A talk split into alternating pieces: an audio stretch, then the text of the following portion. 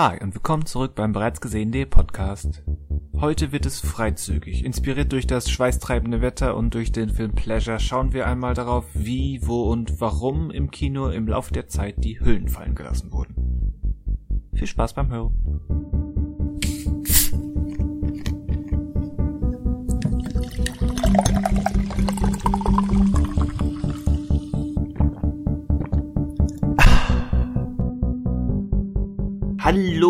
Und willkommen zum bereits gesehenen Podcast. Wir sind hier, um über Filme und Serien zu sprechen und uns übers Wetter zu beschweren, denn es ist immer entweder zu warm oder zu kalt. Uns kann man es nicht recht machen. Äh, mein Name ist Christian Westus. Schönen guten Tag zusammen. Guten Tag, äh, Christian. Äh, Daniel, mein Name. Ich bin wieder hier. Zum Glück. Ähm, In deinem Revier. Will willkommen zurück. Danke, danke, danke. Nach, äh, ähm, ich hatte nämlich nicht nur einen zweiten Strich bekommen, weil ich meine Hausaufgaben nicht erledigt habe, sondern dummerweise auch auf einem gewissen äh, Schnelltest war ein zweiter Strich. Aber uh, das ist, das war clever. Oder? Ähm, aber jetzt bin ich wieder hier und ähm, ähm, freue mich über über das Wetter zu sprechen. Hallo. Hallo. möchte nicht der Hallo der Streber Manuel sein, aber war das nicht dein dritter Strich sogar schon?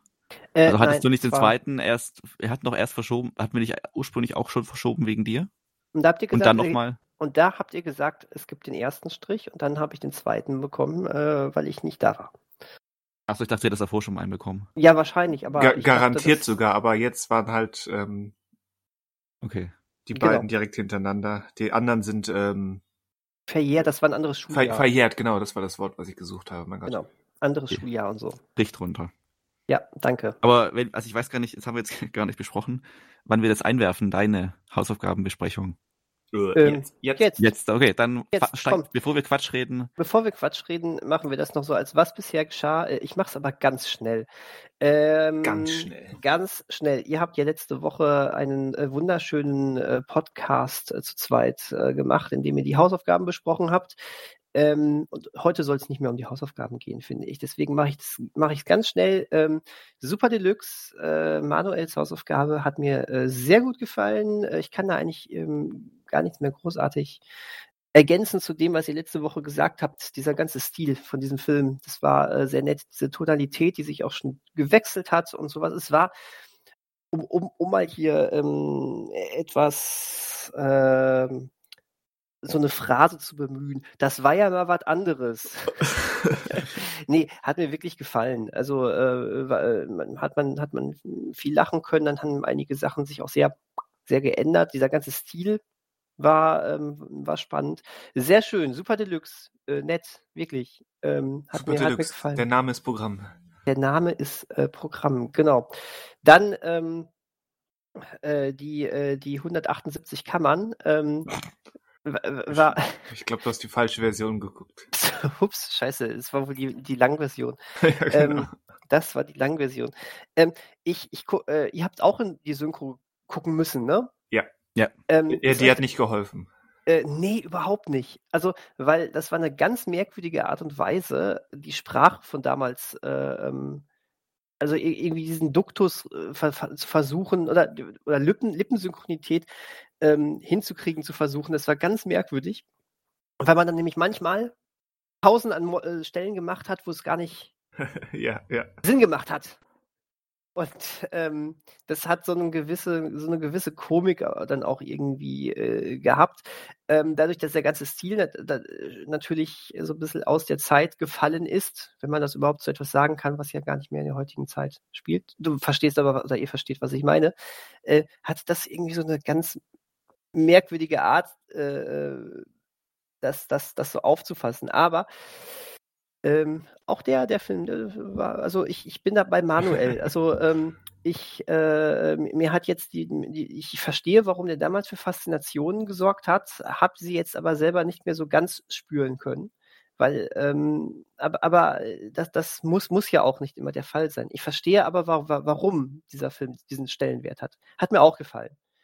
Ansonsten habt ihr auch letzte Woche schon viel drüber eigentlich alle, alle, alles, alles äh, herausgebuddelt, was man da rausbuddeln konnte, fand ich. Also äh, äh, genau, vor, vor allen Dingen die, ähm, diese Art der Körperlichkeit ist eben wirklich schon cool, ne? Und ähm, ich verstehe auch, dass man da vielleicht enttäuscht ist, wenn man da so eine Art Jackie Chan-Film erwartet. Das ist ja Quatsch. ist, ist nett. Eigentlich müsste ich mal viel mehr von diesen Filmen gucken. Ähm, ja. Da bin ich irgendwie immer sehr faul. Ähm, ansonsten, was bleibt noch? Bad Company, ja, ist Kind seiner Zeit, ne? was, was soll man da noch sagen? Äh, vor 20 Jahren, ich, hab, ich verbinde schöne Sachen mit diesem Film. Ich war, obwohl ich noch nicht 16 war, war ich, äh, konnte ich in diesen Film rein. Äh, ich war, glaube ich, einen Monat bevor ich 16 war oder so. Ähm, oder war ich ja doch schon 16? Ach, keine Ahnung. Ist ja auch wurscht. Ähm, niemand weiß es. Niemand weiß es. Ich war entweder kurz davor oder ich war es. Ähm, also der Film, der Film ist äh, damals schon nicht äh, das große Ding gewesen. Er ist von den Kritiken zerrissen worden und er war auch, glaube ich, nicht der riesengroße Publikumshit. Ähm, aber ähm, irgendwie mag ich diesen Film auch, auch noch immer. Äh, ich meine, wir haben gar nicht so die großen spektakulären Action-Szenen. Diese Verfolgungsjagd ist ganz cool. Ansonsten äh, beschränkt sich die Action viel darauf, dass Leute in einem Raum aufeinander schießen. Ähm, ja gut, aber, aber, so, so kannst du einen Film wie Hard Boiled beschreiben. Ja, das stimmt. Und da sieht das dann doch schon wieder anders aus. Aber äh, ne, trotz alledem, ir irgendwie hat der Film so, so, so, so einen Stil, den ich immer noch ganz gerne mag. Könntest du heute nicht mehr so bringen. Chris Rock ist, äh, wie ihr schon sagtet, äh, total überfordert mit dem, was er da machen soll. Ähm, aber äh, irgendwie passt für mich die Stimmung. Ich mag halt auch den Score immer noch sehr gerne, von übrigens nicht Hans Zimmer, sondern Trevor Rabin. Ähm, Hat wer Hans Zimmer gesagt? Haben wir Hans Zimmer letztes, gesagt? Ihr hattet letztes Mal Hans Ich glaube aus der Schmiede gesagt. von Hans Zimmer. Also ja, aber Trevor Rabin, Trevor Rabin kommt, glaube ich, noch nicht mal aus der Schmiede von Hans Zimmer. Der war halt mal Gitarrist bei Yes, aber war er nicht auch, äh, kommt er nicht aus der Schule? Ich glaube nicht, aber ist ja auch egal. Ich, aber auf jeden Fall ist ja eigentlich Trevor Robin ähm, äh, typischer Jerry Bruckheimer äh, Komponist. Ich glaube, noch viel, viel mehr, als es Hans Zimmer jemals war. Und ähm, der hat schon coole Sachen gemacht, ja auch ähm, nur noch 60 Sekunden zum Beispiel und solche Sachen. Also das fand ich auch wieder ganz cool. Ähm, ja, war ganz nett mal wieder gesehen zu haben. So, äh, kurzer, kurzer Rückblick jetzt meinerseits. Äh, jeder, der neugierig auf diese drei Filme ist und äh, uns nur unregelmäßig hört, dann hört doch mal die Folge vom letzten Mal. Da haben Christian und Manuel sehr ausführlich über diese drei Filme gesprochen. Und so ähm, ähm, ich habe noch eine andere Aufgabe für euch, ne? Ja, das hoffe ich doch. Ja, das äh, darfst du hoffen. Ähm, ist, ist was, ich habe was ganz Drolliges für euch rausgesucht. Was Drolliges? Wirklich oh, was oh. Drolliges, ja. Gibt es einen Troll-Animationsfilm? Ja, gibt es. Es gibt Scheiße. zwei Troll-Animationsfilme, ja. Und ähm, es ist keine Serie. Ich habe Abstand davon genommen, den Diamantenkopf zu nehmen, nachdem Christian sagte, dass er das eigentlich unbedingt mal möchte. Äh, ähm, das war mein exakter Wortlaut. Das genau. war dein exakter Wortlaut von letzter Woche. Nein, ich möchte, dass ihr auf Netflix einen, ähm, ich bin wirklich nett diesmal zu euch, einen gerade mal 75 Minuten kurzen Film euch anschaut. Ähm, mhm. Und zwar geht es da um, ein, um eine, ähm, quasi um eine Flucht und eine Geiselnahme. Ähm, und dieser Film heißt Ambulanzen. Was? Original von. Äh... Und es ist das Original von Ambulance. Richtig. Ah, ähm, okay. Ist auf Netflix, was euch freuen wird. Er ist nicht synchronisiert. Ähm, ist er dänisch oder schwedisch? Ich glaube, er war dänisch. Und ähm, ja, ich fand das, ich, ich, ähm, ich habe selber nur einmal kurz reingeguckt und ähm, möchte jetzt demnächst mal äh, komplett gucken, einfach mit dem Michael Bay-Film im Hinterkopf. Und, ähm, es, es, ähm wird immer so oft geschummelt bei dieser, ähm, bei den neuen Hausaufgaben. Also ja, oder? Ja. Wenn man die Filme nicht kennt, meinst du? Ja, genau. Eig eigentlich war ja der Sinn der Sache, ähm, ein Film, den man selbst kennt, ähm, mit den anderen beiden zu teilen. Und immer wieder wird das genutzt, um, ach, ich wollte ihn schon lange sehen, äh, jetzt zwinge ich mich und die anderen beiden dazu zu sehen. So sieht das aus. Ihr Trickser. Ja, so sieht das aus. Äh, tr trotzdem, ich, äh, freu, ich freue mich sehr. Vielleicht schafft Manuel ja sogar auch noch bis zur nächsten Hausaufgabenbesprechung ähm, Ambulance zu sehen. Ähm, ich habe hab ein Kino doch gesehen. Also ich habe ihn gesehen. Ach, du gesehen. hast ihn sogar. Ach ja, ja, ja. mal hervorragend. Dann ist doch. Ähm, dann können wir doch richtig gut darüber sprechen. Ja, das wäre meine Hausaufgabe. Hat wir nicht im Podcast über Ambulance gesprochen? Ich bin mir nicht mehr sicher, ob doch, ich glaube schon. Dir, Echt? Auch mit, auch mit, äh, mit Aber ich, ich, okay. ich, wüsste jetzt auch nicht mehr, wer was gesagt hat und wer mitgesprochen hat und wer nur zugehört hat, äh, könnte ich dir jetzt auch nicht sagen. Aber wir hatten da mal unsere fünf Minuten über Ambulance, glaube ich, ja. Ja, der Film war wie so ein, wie so ein Bohrer, der die ganze Zeit in mein Gehirn reingebohrt hat. Ich weiß nicht mehr, was, ich, was danach war oder davor und. Meine auch hatte ich nicht letzte Woche, als ich über Top Gun gesprochen habe, auch erwähnt. Nochmal Ambulance, dass ich die ähnlich unterhaltsam fand, beide. Nein, ich glaube nicht.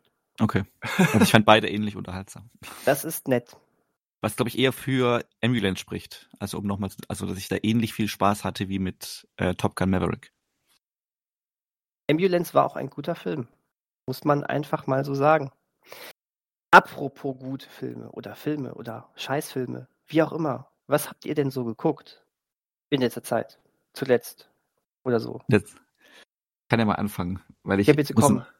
muss ein bisschen ausholen. Oh, Ach nö. Ähm, nee, nur ganz kurz, weil man muss, manche Filme muss man auch ein bisschen einordnen in die Geschichte.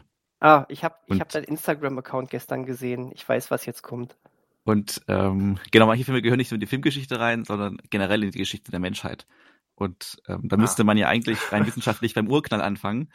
Äh, hat dann solche Sachen wie so ein paar Highlights, so Bau der Pyramiden, Entdeckung Amerikas, die Weltkriege, das sind ja alles so Dinge gewesen, die die Wahrnehmung der Welt und auch des Menschen an sich verändert haben. Und ähm, ich würde sagen, so ein Ereignis hat sich kürz in Kürze oder hat sich vor kurzem wieder ähm, äh, jetzt muss ich sagen ereignet, aber das ist natürlich dumm, ereignet. Äh, ein Verb, wie was wie ereignet klingt und die gleichen Sinn hat, kann man ja einfügen. Und zwar ähm, ist es der doch leicht verspätete, unerklärlich später als Amerika äh, angesetzte Kinostart des äh, in Deutschland nur genannten äh, Films oder Werks äh, Massive Talent. Und ähm, der Film an sich ist ja jetzt vielleicht keine äh, keine Neugeburt der menschlichen Zivilisation und des Daseins.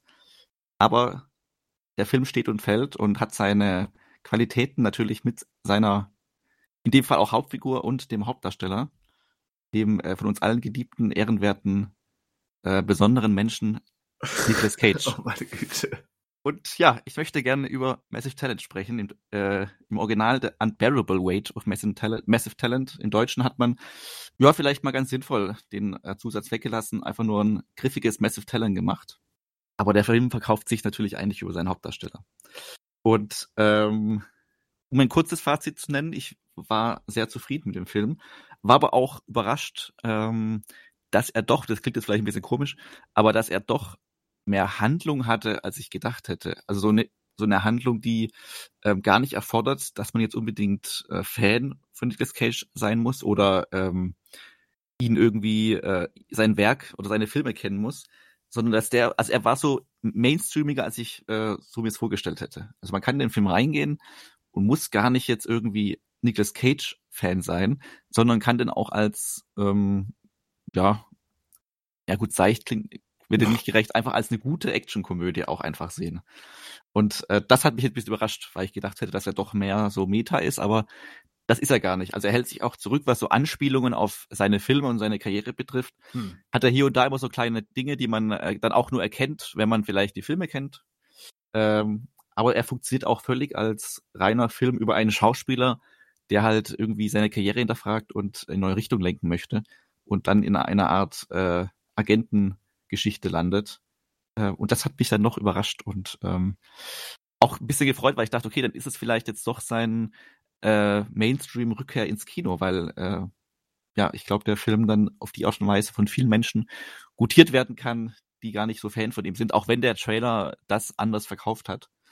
Ähm, weiß ich nicht, ob das eigentlich der richtige Weg war, das dann doch zu sehr auf ihn zuzuschneiden. Es ist natürlich auf ihn zugeschnitten, der Film, aber es ist dann doch noch ein bisschen mehr als ähm, man erwarten oder was ich zumindest erwartet hätte.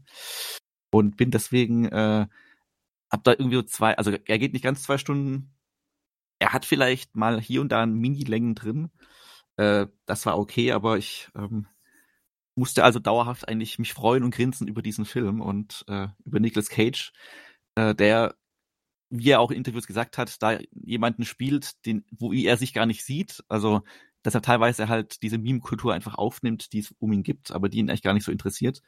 Und trotzdem, äh, gerade dadurch, er hat zum Beispiel ein altes Ego in einem Film, äh, also sich selbst, den er sich halt vorstellt, den Nicky Cage, und der ist halt dieser übertriebene Typ, den man halt so kennt.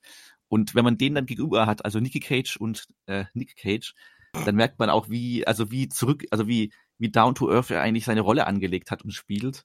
Und äh, ja, klingt jetzt komisch, aber welche Bandbreite auch irgendwie hat, die er da spielen kann. Und das, äh, also es ist kein Film, wo man sich in einer Sekunde irgendwie über ihn fremdschämt, sondern einfach merkt, welche Kontrolle er einfach über sich selbst eigentlich hat. Und klar ist natürlich nur ein Film und er spielt jetzt nicht, also er hat in dem Film eine Frau und eine Tochter, was jetzt nicht dem entspricht, wie er in echt eine Familie hat oder Frauen hat, Ehefrauen hat oder ein Kind, also einen Sohn hat. Aber trotzdem, ähm, ja, ist äh, ein äh, sehr, sehr schöner Film auf jeden Fall. Auch wenn man nichts mit Nicolas Cage anfangen kann. Es wäre interessant, jemanden dazu zu hören, der, den, der jetzt Nicolas Cage nicht äh, gut findet oder nicht so viel von ihm kennt und den Film nur als Film sieht über einen Schauspieler, der da seine Karriere hinterfragt und äh, ja, seinen Superfan, also genau, den Superfan, der Petro, ich habe jetzt gar nicht gesagt, um was es eigentlich geht, aber ich weiß gar nicht, ob das so wichtig ist. Also Nicolas Cage hat, hat Geldprobleme und möchte eigentlich seine Karriere beenden und bekommt das Angebot dann von einem Superfan, gespielt von Petro Pascal, der ihm eine Million bietet, wenn er einfach auf seinem Geburtstag da ist. Von der Feier in, in Spanien. Und gleichzeitig hat er auch ein Drehbuch geschrieben, also der Superfan, dass er gerne mit Nicolas Cage ähm, umsetzen möchte. Und dann gibt's noch so eine CIA-Geschichte, die er mitspielt. Weiß gar nicht, ob ich jetzt groß erzählen oder verraten soll wo er auch mit drin hängt. Nur auch diese Beziehung zwischen äh, Nicolas Cage und Pedro Pascal, also diese äh, zwischen den beiden Männern, ist auch, also die funktioniert einfach wunderbar und äh, ist eigentlich eine sehr schöne kleine Geschichte in sich nochmal. Und ähm, ja, bin doch äh, sehr zu. Jetzt weiß ich, ob das jetzt mein Top-Film des Jahres werden wird. Ähm, aber ich würde sagen, er ist auf, aktuell noch in der Top 10 drin.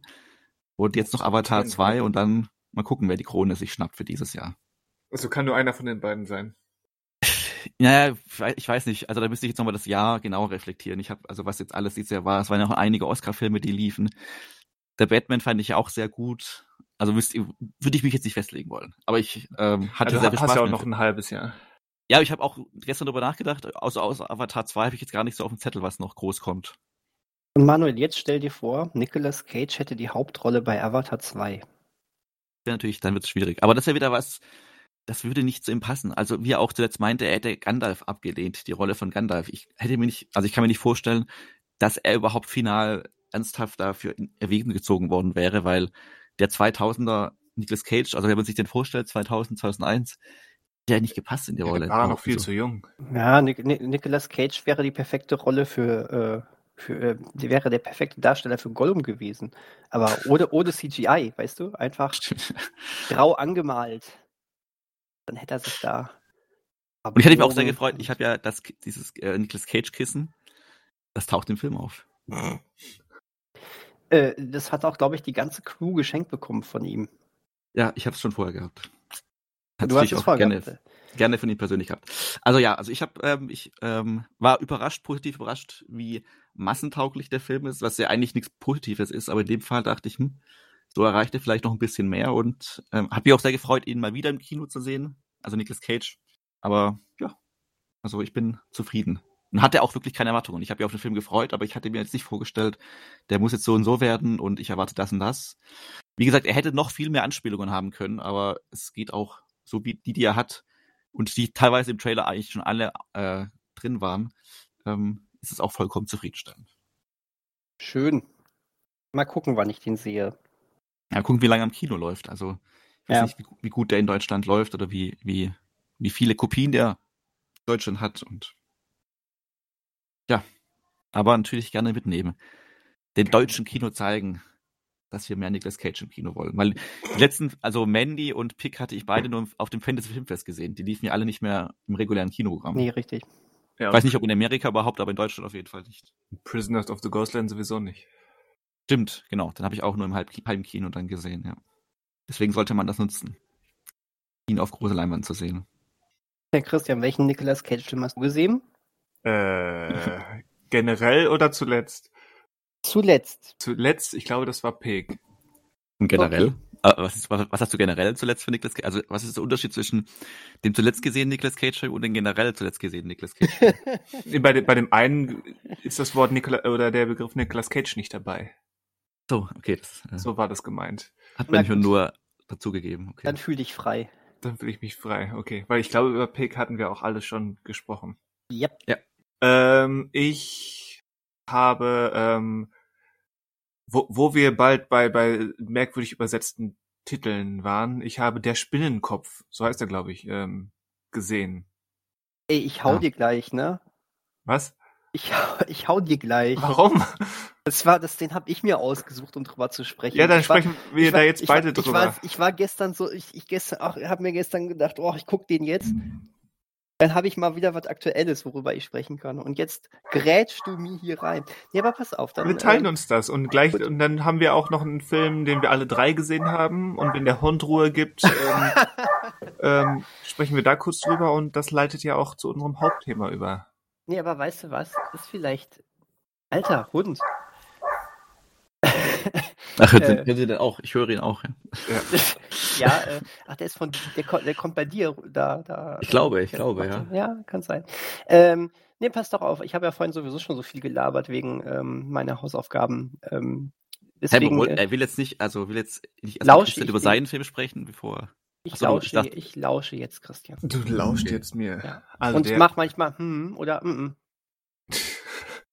Sehr gut. Mhm, mhm. Ja, ähm, der Spinnenkopf. Ich komme immer noch nicht. Das oder habe ich mir das eingebildet? Der heißt so bei Netflix, richtig? ähm, Ja. Er heißt bedauerlicherweise wirklich der Spinnenkopf. Ja. Ja. Ähm, im Original Spiderhead. Ähm, der Film von ein Film von Regisseur Joseph Kosinski, der aktuell ähm, parallel mit Top Gun 2 ähm, im Kino ist. Das ist doch mal interessantes Timing, wie auch immer er das hingekriegt hat. Hm. Ja gut, Top Gun war ja schon seit drei Jahren fertig, oder? Ich, ja, ja, schon, schon klar. Also, Verrückter Typ. Verrückter Typ. Ähm, Chris Hemsworth ähm, ist Leiter einer, ähm, eines Art, einer Art Gefängnis ähm, auf einer entlegenen Insel, super futuristisch gebaut und ähm, er ähm, experimentiert mit im weitesten Sinne emotionskontrollierenden Medikamenten, wenn man das so nennen kann. Die Insassen haben so eine kleine Apparatur am Rücken. Nein. Hätte Was? ich so ein Oschi, hätte ich so ein Oschi am Nein. Rücken, ne? Der, dann, dann hätte ich den schon äh, längst einen Vogel gezeigt. Also ich Ja, bitte- das ist nicht praktisch, das ist nichts für Rückenschläfer. Boah, meine Fresse. Also da hätte schon, da bräuchte ich aber direkt auch ein, mir ist alles scheißegal, äh, Drogending, was da drin, was, was mich da die ganze Zeit irgendwie äh, hier benebelt. Meine Fresse ist das ein rieses, Riesenteil. Also Le Leute, googelt das mal. Das ist. äh, Oder, gu- oder guckt den Film. oder guckt den Film. Also jeder, der sich, äh, der sagt, oh ja, das ist eine schöne Sache, äh, hier auf Knopfdruck mehr Liebe zu empfinden oder sonst irgendetwas. Nee, lasst das. Also wenn ihr so, so einen Scheißteil wollt ihr nicht im Rücken haben. Ja, lass, lass das. Das- Das, das das, war die Schlechteste an der ganzen Sache ist Das war nur, die große ähm, Botschaft dieses Films. genau. Ja. Die Position und Größe dieses Teils ist das einzig Schlechte an diesem Ding. Sonst wären wir dafür. Ja, absolut. Ja, also ähm, über diese Apparatur kann Chris Hemsworth ähm, mit mit irgendwelchen komischen Medikamenten, die er per Handy zuführen kann, ähm, Emotionen auslösen. Sei sei es ähm, sei es Liebe oder Angstzustände oder dergleichen oder einfach, dass man alles lustig findet, auch wenn gar nichts Lustiges passiert. Derartiges. Einer von den Insassen, die quasi das zentrale Versuchskaninchen sind, ist Miles Teller. Ähm, der ist quasi immer der Erste, wenn, wenn Chris Hemsworth eine neue Idee hat. Und ähm, ich dachte, es geht um Menschen. was? Ich dachte, es geht um Menschen, jetzt geht's plötzlich um den Teller. Ah, Oh. ah, oh Gott. Eieiei. Ja, genau. Mhm. Ah, okay, jetzt. Okay. Ma Ma Miles der Teller. Mhm. Wir sind, wir sind, das ist ein Crossover mit Die Schöne und das Biest. Der, der Miles ist aus dem Schloss entkommen und versucht jetzt wieder auf die Beine zu kommen. Finde ich gut. Mhm. Die erste Netflix-Disney-Co-Produktion. Richtig. Okay. Ja, wie gesagt, äh, die experimentieren so ein bisschen ähm, mit mit einem neuen Stoff und ähm, Mr. Mr. Thor hat ähm, ein gewisses Ziel, was er mit diesen zunehmend ähm, größeren Einfluss nehmenden Medikamenten veranlasst und Miles Teller versucht, ähm, als Insasse, als, ähm, wie sagt man, als Proband und mit dem, was er überhaupt getan hat, dass er in diese in Anstalt gekommen ist, ähm, klarzukommen und ähm, nach und nach eskaliert es natürlich, kann man sich denken. Äh, ich wusste vorher quasi nichts von diesem Film und bin direkt beim beim Anfang schon über eine ähm, Einblendung gestolpert, als es hieß ähm, The New Yorker Productions. The New Yorker im Sinne von der etwas elitären und vielleicht sogar fast nobten ähm, Publikation The New Yorker, die hier ähm, eine dort erschienene Kurzgeschichte verfilmt haben oder per, über Netflix verfilmt haben. Die Kurzgeschichte ist ähm, ist geschrieben von George Saunders. Ich glaube, die ist schon 10, 12 Jahre alt.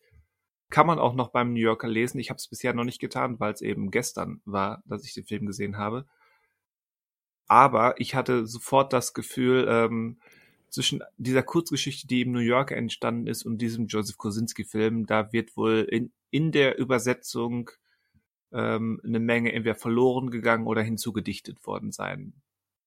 Hm. Ist so mein Empfinden, weil es wirkt relativ seicht dafür, dass es in, in dieser, mit dieser Apparatur und dem, was die Apparatur macht und machen kann, eigentlich relativ spezifisch wirkt. Und ähm, immer wenn man denkt, okay, jetzt, jetzt haben sie was, jetzt haben sie was, da kann man mit arbeiten, dann, ähm, dann geht's wieder woanders hin und es verflacht so ein bisschen. Der Film ist nie wirklich schlecht, aber auch nie wirklich gut, fand ich. Also nie wirklich zielgerichtet genug, nie wirklich packend genug, nie wirklich ähm, clever genug mit, mit diesen ganzen Emotions- und Manipulationsebenen wirklich umzugehen oder darauf was, was wirklich Spannendes oder Interessantes, Cleveres zu bauen.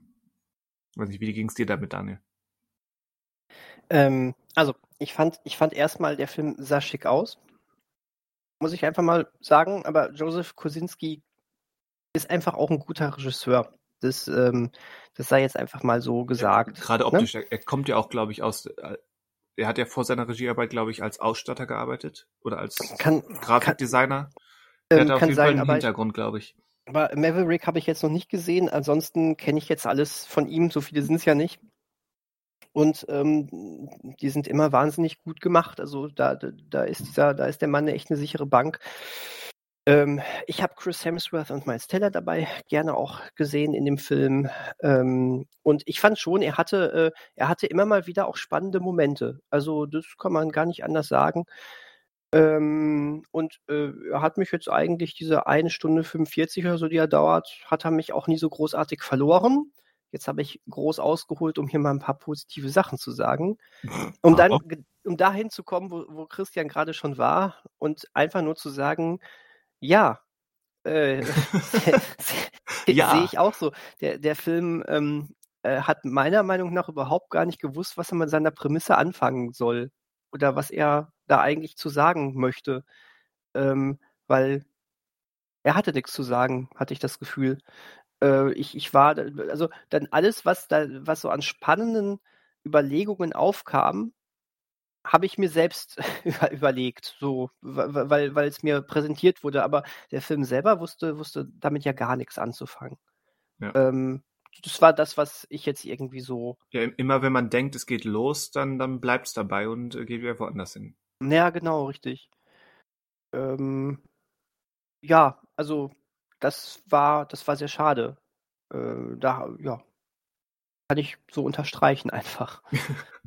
Und so hast du einen Film, der ist vollkommen okay, ähm, aber er macht halt nichts anderes, als äh, dir so ein paar Häppchen hinzuwerfen, was die Prämisse anbelangt.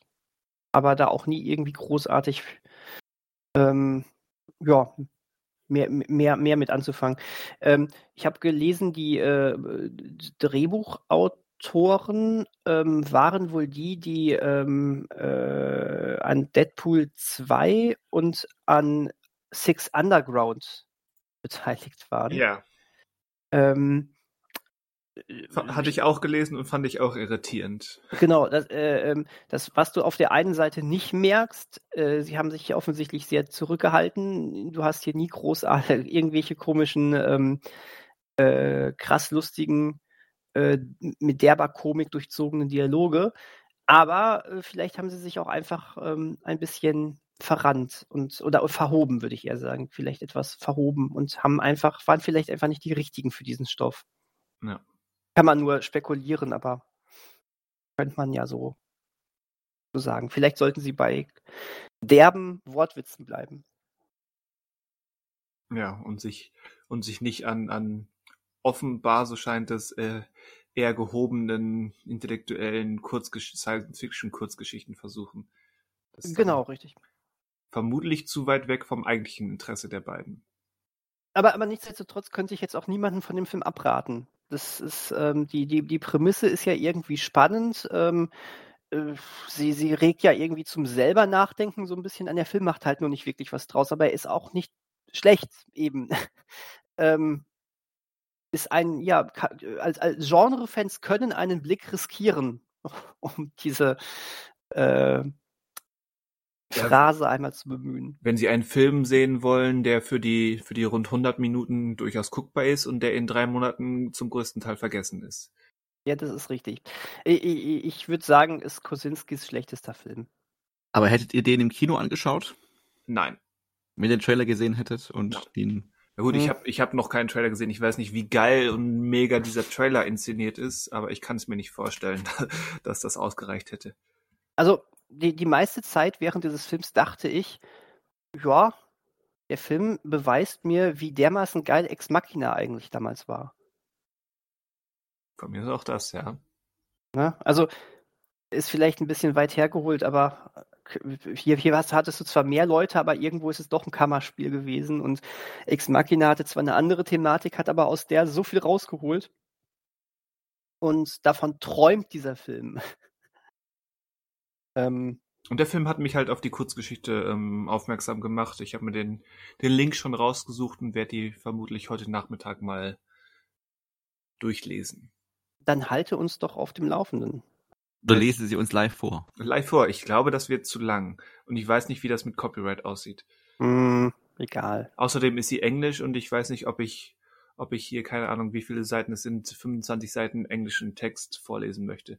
Ich würde dir gerne lauschen. Da gibt es ja so einen Übersetzer einfach, der einfach alles, was Englisch ist, klar ins Deutsche übersetzen kann. mhm. Ich weiß nicht, worauf du anspielst. naja, gut. Ist bei euch auch so heiß? Es ist auch so heiß, obwohl es geht gerade noch in, in diesem Raum. Sind wir durch mit zuletzt gesehen, oder wie? Ja. Ja, wir haben ja noch eigentlich einen Film, den wir alle äh, kürzlich gesehen haben, weil wir ihn alle kürzlich geliehen haben. Und wir dachten uns, hey, dieser Film bereitet uns bestimmt alle Vergnügen, allen Vergnügen, ha. ha. Und damit könnte man doch ähm, eine eine ähm, Themenidee ins Rollen bringen, die schon länger ähm, bei uns als, ja, könnte man ja mal drüber sprechen, herumgeistert. Äh, die Rede ist von dem Film Pleasure. Ach, so heißt der. So heißt der. Ich, ich, dacht, ich dachte, das wäre wieder so französisches Arthouse-Ding und er hieße äh, Plessure. Plessure, ja, genau. Vitené. Vitené, genau. Und äh, nicht das erste Wort im Film, sogar der Titel des Films wird auch gefragt, warum sie nach Amerika äh, kommt. Ja, aber was? das ist nicht das erste Wort. Das erste Wort, was sie sagt? Nein. Ach so, das erste Wort, was sie sagt. Vielleicht ähm, sogar nee, sein. doch. Nein, sie wird doch erst gefragt, haben, haben sie noch ähm, andere Nationalitäten außer Schwedisch und sie sagt so, sie sagt auf jeden Fall nein oder mm. Ah, okay. okay. Aber ja, es ist auch nicht so wichtig. Es ist aber, fast ja. das erste Wort. Ja. Ähm, und wir dachten uns, ähm, bevor wir den Film gesehen haben, damit könnte man das Thema Nacktheit im Film so schwammig und unpräzise hatten wir es erst noch formuliert damals, äh, mal ins Rollen bringen. Jetzt, wo wir den Film gesehen haben, dachten wir uns, ja, ähm, ins Rollen bringen kann er das immer noch, ähm, als Bestandteil dis der Diskussion taugt er nicht, weil es eben in diesem Film ähm, mehr um die amerikanische Pornoindustrie und Sexarbeit im Allgemeinen geht und wir dieses Nacktheitsthema ähm, eher, so, so wie das eben geht, ähm, losgelöst von vom Akt des Körperlichen ähm, besprechen wollen. Oder auch nicht. Aber vielleicht noch zwei, drei Worte, ähm, so im Sinne von zuletzt gesehen zu Pleasure von uns allen. Von uns allen. Ja, nur kurz, dass, er, dass wir den, den nicht Im nennen Chor. und, und haken hinter und weg damit, ähm, weil auch wenn er jetzt nicht taugt, um unser Hauptthema so richtig ähm, zu beflügeln, ähm, ist ein Film, den wir gesehen haben. Und ich kann sagen, mir hat er durchaus gefallen, wenn man das ich so nennen kann. zu. Du stimmst zu. Ich stimme zu, ja, weil äh, ich, ich fand, dass der Film ähm, sehr schonungslos war, aber auch nie ähm, auf, äh, aber, aber auch nie auf so eine ähm, äh, schaut mal her, wie krass ich bin Art, sondern ähm, der Film hat Unbehagen ähm, durch durch wie ich es beurteilen kann, äh, se- sehr realistische Darstellung ähm, äh, gemacht. Also ich kann mir wirklich vorstellen, dass das äh, so, so in etwa abläuft. Und ähm, du hattest da so viele, viel, äh, du hattest da so viele Situationen, wo du dachtest, boah, ist das ekelerregend, wie die äh, jetzt gerade erstmal so total lieb zu ihr sind. So, ja, Mhm. du machst das doch jetzt einfach mal mit. Und wenn, wenn du dich dabei nicht wohlfühlst, dann, dann, dann sind wir für dich da und dann sagst du das einfach, weißt du, und dann, dann fühlt sie sich nicht wohl. Ja, aber guck mal, du musst doch jetzt einmal versuchen, und dann, ne, diese, Mhm. dieser Druck, Mhm. dieser permanente Druck, der da aufgebaut wurde, ähm, das fand ich so ekelerregend, aber, aber weil, weil das, glaube ich, auch wahnsinnig realistisch war. Ähm, wahrscheinlich auch nicht nur in der Pornoszene, sondern ich vermutlich ist, ist, ist das äh, in so vielen anderen Bereichen auch noch so der Fall. Ja. Aber, aber gerade hier ist es natürlich besonders äh, prekant, äh, prekant, prekär. Prekant, wer kennt das Wort nicht? Es ist prekant. Bekannt finde ich Ähm, gut, ja. Und ähm, äh, also krass, also ich fand, ich fand den Film insofern auch super, weil ich die, die äh, Hauptdarstellerin fantastisch fand. Ich fand, die hat das super gemacht. Ja, hat sie. Ähm, Manuel? Ja, also ich äh, stimme euch beiden da auch zu. Ähm, fand auch, wie er das Ganze erzählt hat, äh, sehr gut und wie du schon jetzt gerade das Beispiel genannt hast mit dieser, ich glaube auch eine Szene, die da ähm, das sehr deutlich macht, wie äh, auf der einen Seite sie fürsorglich wirken und auf der anderen Seite sie aber unter Druck setzen, auch mit einfachen Sätzen oder mit einfachen Forderungen. Und ähm, eine Sache, die mir so ein bisschen, wo ich am Ende dachte, hm, das, ähm, was mir nicht ganz klar war, oder was vielleicht hätte also noch klar gemacht werden können, warum sie so unbedingt ähm, da rein möchte in diese Industrie, weil klar, sie möchte halt Berühmtheit und so weiter, aber da ist die Frage, ist das der, also der einzige Weg dahin? Also hätte sie nicht auch, oder hätte man auch erzählen müssen, oder wäre das wieder zu viel gewesen, dass sie es erst als, keine Ahnung, Anführungsstrichen normales Model versucht hat und dann da keinen Zugang gefunden hat, aber dass sie halt dann, ähm, das hat mir so ein bisschen gefehlt, also warum sie so unbedingt da rein möchte. Hat mir aber jetzt aber, also das habe ich nur drüber nachgedacht im Nachhinein. Während dem Film hat sie für mich dann trotzdem funktioniert auch und die Geschichte funktioniert und ich fand auch, dass es eine gute Balance war zwischen erstmal so ein unangenehmes Gefühl aufbauen beim Zuschauen einfach und dann, wenn auch teilweise die, so die Musik eingesetzt hat, das auch zu brechen und gerade jetzt am Ende, wenn sie ja, also wo man dann quasi so eine Art Rollentausch hat und sie ja quasi diese männliche Rolle übernimmt, ähm, einfach auch deutlich, also das, ich fand einfach die Perspektive ganz spannend und ähm, Ich weiß nicht, ob ich es männliche Rolle nennen, genannt hätte. ja, genau, vielleicht wird bei dem als auch nicht ganz, also sie- so wie sie quasi, also Die ja, es aus ihrer Sicht Rolle. erzählt, deswegen Ja. und sie hatte nur Männer eigentlich gehabt, die quasi mit ihr so umgegangen sind davor. Und ähm, Ja, das aber ist- stimmt, muss ist nicht ein durchaus wichtiger Hinweis, weil wir haben jetzt diese eine Szene, die, die auch wirklich ähm, ja, emotionale Narben hinterlässt, auch für den Zuschauer möglicherweise besprochen. Ja. Aber ich war überrascht, dass es auch Szenen gibt, ähm, wo es eben wirklich, auf Deutsch gesagt, eigentlich ganz professionell und ordentlich abläuft. Also es gibt da diesen Moment, wo sie sagt, so, ich muss jetzt radikaleres Zeug machen, damit ich Mhm. bei dieser Agentur ähm, auffalle und so weiter. Und dann geht sie, geht sie los und ähm, und meldet sich für eine BDSM-Szene und du denkst, okay, oh, Mädel, ähm, jetzt hast du dich überschätzt, oder? Und dann ist das ähm, erstmal rein professionell betrachtet, ähm, auch weil da ähm, zu zwei Dritteln Frauen am Set rumlaufen, möglicherweise, ist das eigentlich eine relativ professionelle, eine fordernde, aber eigentlich eine relativ professionelle Szene, die irgendwie in, im Kontext dieser Industrie ähm, funktioniert. Ganz Mhm. anders als ähm, diese, diese andere Szene, wer den Film gesehen hat, weiß, weiß genau, welche gemeint ist. Wo Ja. dann eben auch diese Dialoge ähm, in diese Mhm. so deutlich in diese eine Richtung, in diese manipulierende Richtung gehen. Das fand ich auch ganz interessant, weil ich da noch, ähm, ich glaube, ja, bei Wikipedia wahrscheinlich gelesen habe, dass ja auch viele dabei waren, also Schauspieler oder Schauspielerinnen, äh, die quasi ja selber aus der Industrie kommen. Und, ähm, ja, nicht nur ähm, viele. Ich habe ich hab gelesen, dass ähm, die, die schwedische Hauptdarstellerin so ziemlich die einzige ist, die nicht Connections zur realen ah, okay. Pornoindustrie hat. Weil man dann merkt, wie, also wie reflektiert, also was heißt reflektiert, aber wie offen die dann auch mit ihren Problemen umgehen, also wissend über ihre Probleme da ja auch mitspielen in so einem Film. Ja, das kann Und man so auslegen, man kann es aber auch anders auslegen. Also ich, ich habe ich hab eine Kritik von jemandem gelesen, der, der sich auch darüber gewundert hat, warum dann zum Beispiel auch ähm, Pornoproduzenten nicht nur mitspielen, sondern quasi sich selbst spielen mit realem Namen ähm, und dann quasi auch sich als, als ähm, manipulierendes Arschloch ähm, spielen, ähm, dass die und da war, hat diese Kritik die Theorie aufgestellt, dass sie genauso manipuliert wurden mit der mit äh, dem Reiz der der des seriösen im Sinne von hier du kannst in einem in einem Sundance und Cannes Film mitspielen wenn du das machst ähm, gib dich doch mal dafür her und so weiter dass sie genauso dafür ähm, quasi so ein bisschen um den Finger gewickelt wurden sich selbst okay. preiszugeben und ihre eigene ähm, negative Seite ähm, fortzuspielen ohne das so richtig zu reflektieren, was sie da gerade preiszugeben. Das war eine, so eine Theorie in dieser Kritik und ich fand das, oder halt das zumindest für möglich. Ja, ja stimmt. Also ich habe das halt nur dann gelesen, dachte, okay, eigentlich interessant, dass sie da mitmachen. Also entweder wissen die von dem Problem, wollen darauf aufmerksam machen, aber gleichzeitig sind sie ja auch Teil davon und akzeptieren das ja auf eine Art und Weise auch. Ja, gerade ähm, die beiden, die beiden Männer in der in besagter Szene, ähm, mhm ist schon, ist schon schwierig, wenn man, wenn man bedenkt, ähm, oder man stellt sich vor, die drehen diese Szene für diesen Film, so nach dem, und haben dann quasi die, die Reflexionsebene, dass es Fiktion ist, und ähm, am nächsten Tag ähm, gehen sie zu ihrem eigentlichen Job zurück, wo sie genau das nochmal machen. Nur halt mhm. in Anführungszeichen in echt. Mhm. Ja, ich glaube schon auch dran, einer der Produzenten, also der sich selbst spielt, da gäbe es irgendwie, hätte es irgendwie Streit gegeben, aber es hat sich dann irgendwie auch gelegt, wo ich dann denke, okay, aber er hat doch mitgespielt und das Drehbuch gelesen. Und ja. es ihm war doch klar, was er da spielt. Oder er war ja dabei. Also, naja. Und was ich auch noch spannend fand, war, dass den Film erst A24 hatte. Und dass die dann äh, wohl die Rechte weitergegeben hatten, weil A24 eigentlich eine geschnittene Fassung veröffentlichen wollte. Und das war halt nicht im Sinne der, äh, der Macher. Und ja. ich frage mich halt.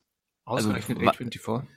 Genau, aber also das zum einen und zum anderen frage ich mich auch, was hatten die denn, also was wollten die denn daraus, also rausschneiden, weil doch die Thematik an sich, ähm, also da, sie, sie, es war doch klar, was sie da gekauft haben. Also was wollten sie denn rausschneiden? Was, was, was hätte man rausschneiden müssen? Ich weiß nicht, welche Freigabe der Film jetzt überhaupt hat in Amerika. Dürfte angesichts von, von mehreren irrigierten Penissen in Nahaufnahme ein NC-17 sein. Genau, und ich frage mal, wie hätte sie das verhindern können? Weil rein die Thematik, oder beziehungsweise, was wollten sie denn für die Zuschauerschicht dann noch ermöglichen, wenn, also bei der Thematik, deswegen verstehe ja. ich nicht ganz, warum sie das nicht gleich gemerkt hatten, als sie die Rechte sich an dem Film gesichert haben. Ähm, aber auch nur so ein Halbsatz bei Wikipedia, weil ich dann auch mich gewundert habe, dass überhaupt die, also dass sie dann die Rechte hergegeben haben aus dem Grund oder was da genau abgelaufen ist. Aber naja. Aber äh, War, dafür, ja. dafür übrigens ähm, sehr spannend, äh, muss man einfach mal sagen, dass der Film, finde ich, die ähm, Sexszenen und äh, die Nacktszenen aber auch sehr, ähm, also er weiß, die einzufangen. Äh, ich hatte nie das Gefühl, dass der Film jetzt irgendwie so seine Linie verliert und so, so selber voyeuristisch wird. Ähm, Richtig, das ist ein Problem, was was wir vielleicht auch gleich noch ähm, aufgreifen, ähm, was schnell passiert, aber hier würde ich absolut. auch sagen, ist das ähm, zum größten Teil geglückt. Auf jeden Fall. Das, äh, und und gerade hier hätte man dem Film noch nicht mal groß vorwerfen können, wenn es manchmal so wirkt, zumindest als, als wäre es so, aber wirklich gut gemacht. Ähm, auch, auch clever gemacht. Also das ist ja teilweise Teilweise ähm, wird das Ganze in, in eher, eher ähm, ja, stilisierten Bildern, so ein bisschen mhm. fast schon poppige Bilder, kein, kein Wortwitz, ähm, das sollte kein Wortwitz sein. Aber ist ein guter. Aber ist ein guter. Ähm, das, jemand, jemand hat den Film, äh, ich glaube, das war die gleiche Kritik, die ich eben schon meinte, ähm, als Mischung von, ähm, jetzt habe ich den einen Vergleichsfilm vergessen, aber ähm, er hat ihn mit ähm, mit Der Teufel trägt Prada verglichen. Oder genau, der Teufel, Teufel trägt Prada trifft auf Showgirls in Aha. der Pornoindustrie verglichen. Und das trifft's irgendwie. Aber dazwischen hast du dann auch so, so natürliche oder, oder naturalistisch anmutende Szenen wie ganz zu Anfang, nachdem sie dann eben ähm, da am Flughafen war und diesen, ja, diese ganz bedeutungsvollen Business or Pleasure Frage beantwortet hat, die ja ganz zentral ist für diesen Film, gehen wir ja direkt rüber mit einem mit einem sehr sehr intimen Close-up, ähm, wenn sie unter der Dusche steht und äh, eine Intimrasur durchführt. Mhm.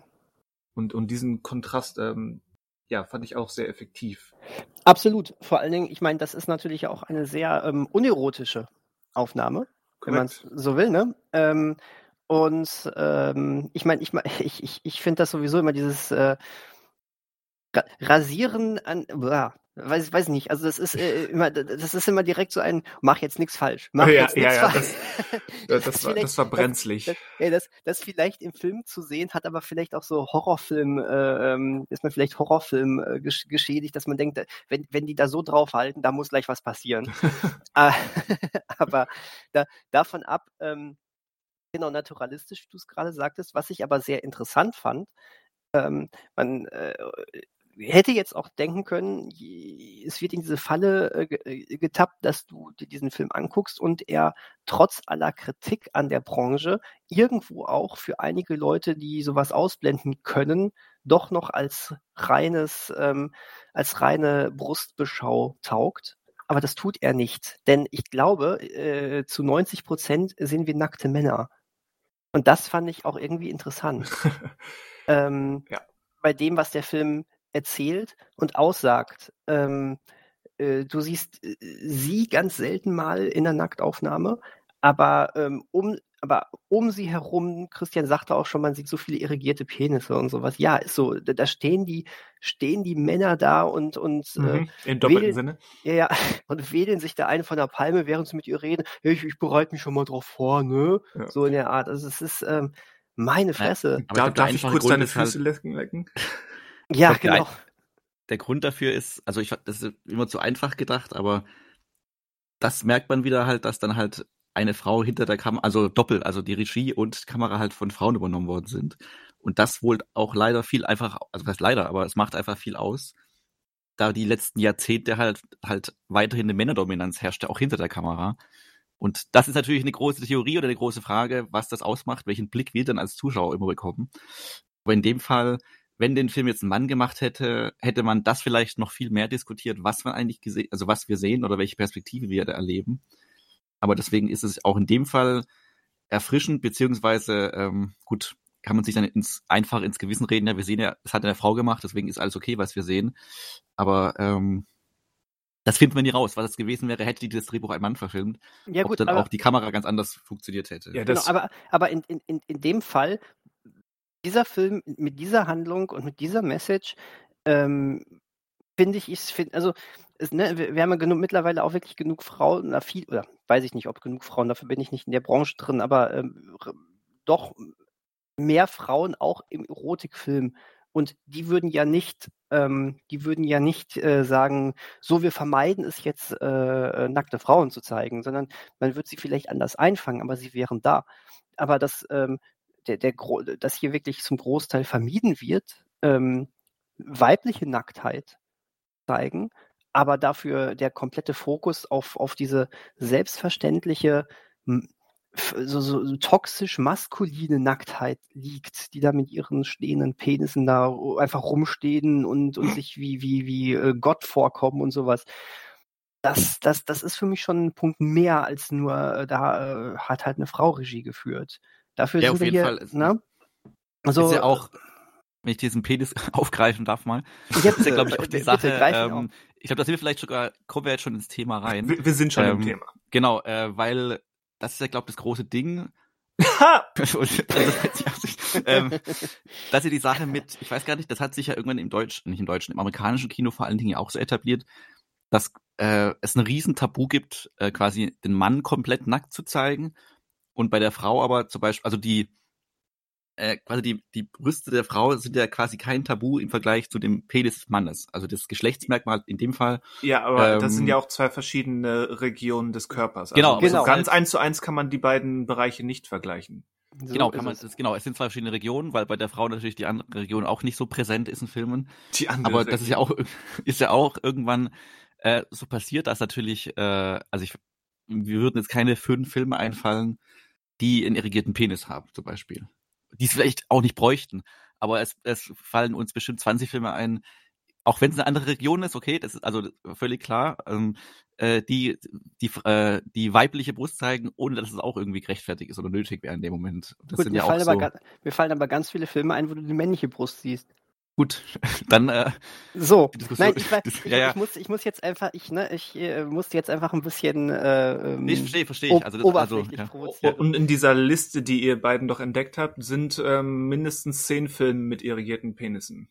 Ja, aber trotzdem, äh, äh, egal, das ist jetzt aber, ähm, äh, generell ist, ist äh, das, was, was Manuel sagt, ja trotzdem schon ganz richtig. Ja. Und äh, wir sind in so einer Grundsatzdiskussion, weil äh, zu, zum Beispiel, ich weiß nicht, ob ihr das mitbekommen habt, vergangenes Jahr gab es den Fall, dass äh, eine, eine, eine Frau, die, ähm, oder nein, ähm, ich glaube, es war, es war sogar ein äh, Tran Transgender, ähm, der oder ja, jetzt sind wir beim großen Problem, ich weiß nicht äh, genau mehr den, den, Fall, aber auf jeden Fall war es, äh, ich, ich, ich glaube, sie hat sich als Frau identifiziert und lag oben ohne in einem Freibad und ist, ähm, ist äh, rausgeschmissen worden. Und ähm, das gab eine riesengroße Diskussion. Und äh, in diesem Jahr äh, bieten jetzt tatsächlich die ersten ähm, Freibäder ähm, äh, auch, auch, auch an, dass ähm, äh, Frauen oben ohne baden dürfen. Und ähm, das ist eine wahnsinnig wichtige Diskussion.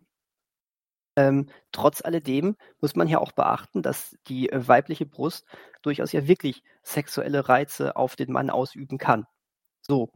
so. Ähm, nee, aber die, die, die, Sache ist, dass äh, die Diskussion wahnsinnig interessant ist. Aber theoretisch habt ihr natürlich total, total, also Christian hat total recht. Ähm, es ist theoretisch ist das Gegenstück zu der weiblichen Brust die männliche Brust und die wird uns überall mit einer vollkommenen Selbstverständlichkeit vor, vorgehalten. Und das habe ich ja so nicht gesagt, das hattest du gesagt, dass das ja, aber es ist ja männliche so. Brust. Aber genau, ich hatte ja wollte ja nur darauf hinaus, dass, dass dass man die Brust nicht mit dem Penis vergleichen kann. Nein, das ist richtig. Das sollte man nicht, sieht auch komplett anders aus. Aber die männliche Brust ist eben kein ähm, biologischer Trigger, soweit ich weiß. Ähm, kann auch. Kann doch auch. Doch, aber sogar definitiv. Nur auf ganz andere Art und Weise. Und das ist, das ist, glaube ich, wieder eine gesellschaftliche Sache. Also äh, ja, ist ja nicht, deswegen sagte ich ja biologischer Trigger. Ja, aber beides ist ein biologischer Trigger. Ja, aber wenn du sagst, es ist eine gesellschaftliche Sache, wolltest du dann nicht darauf hinaus, dass sie gesellschaftlich formuliert wurde oder kreiert wurde? Nein, es ist gesellschaftlich allerdings vollkommen in Ordnung, dass, äh, ähm, dass der Mann seine Brust zeigen darf und die Frau nicht. Das ach, ist die ach, so, so meinst Sache. Du das. Ähm, und aber, aber generell natürlich, äh, warum ist denn ein gut durchtrainierter ähm, äh, Mann ähm, oben ohne plötzlich doch so äh, ver verlockend für viele? Sicherlich nicht, weil es einfach ähm, ja, aber das geht ja, dann kom vom kompletten aus. Oberkörper aus, oder? Also wenn ja, ein Mann gut, aber, ne, aber trotz, trotzdem. Aber dann, ne, es, es ist ein Trigger. Damit ist es ein Trigger. Also wenn Chris Hemsworth sein Shirt auszieht, dann ist es ja nicht wegen, also dann fallen die ja. Frauen ja nicht um wegen Und, seiner Brust. Ja, aber, ne, aber, ja, du hast recht, aber genereller Oberkörper.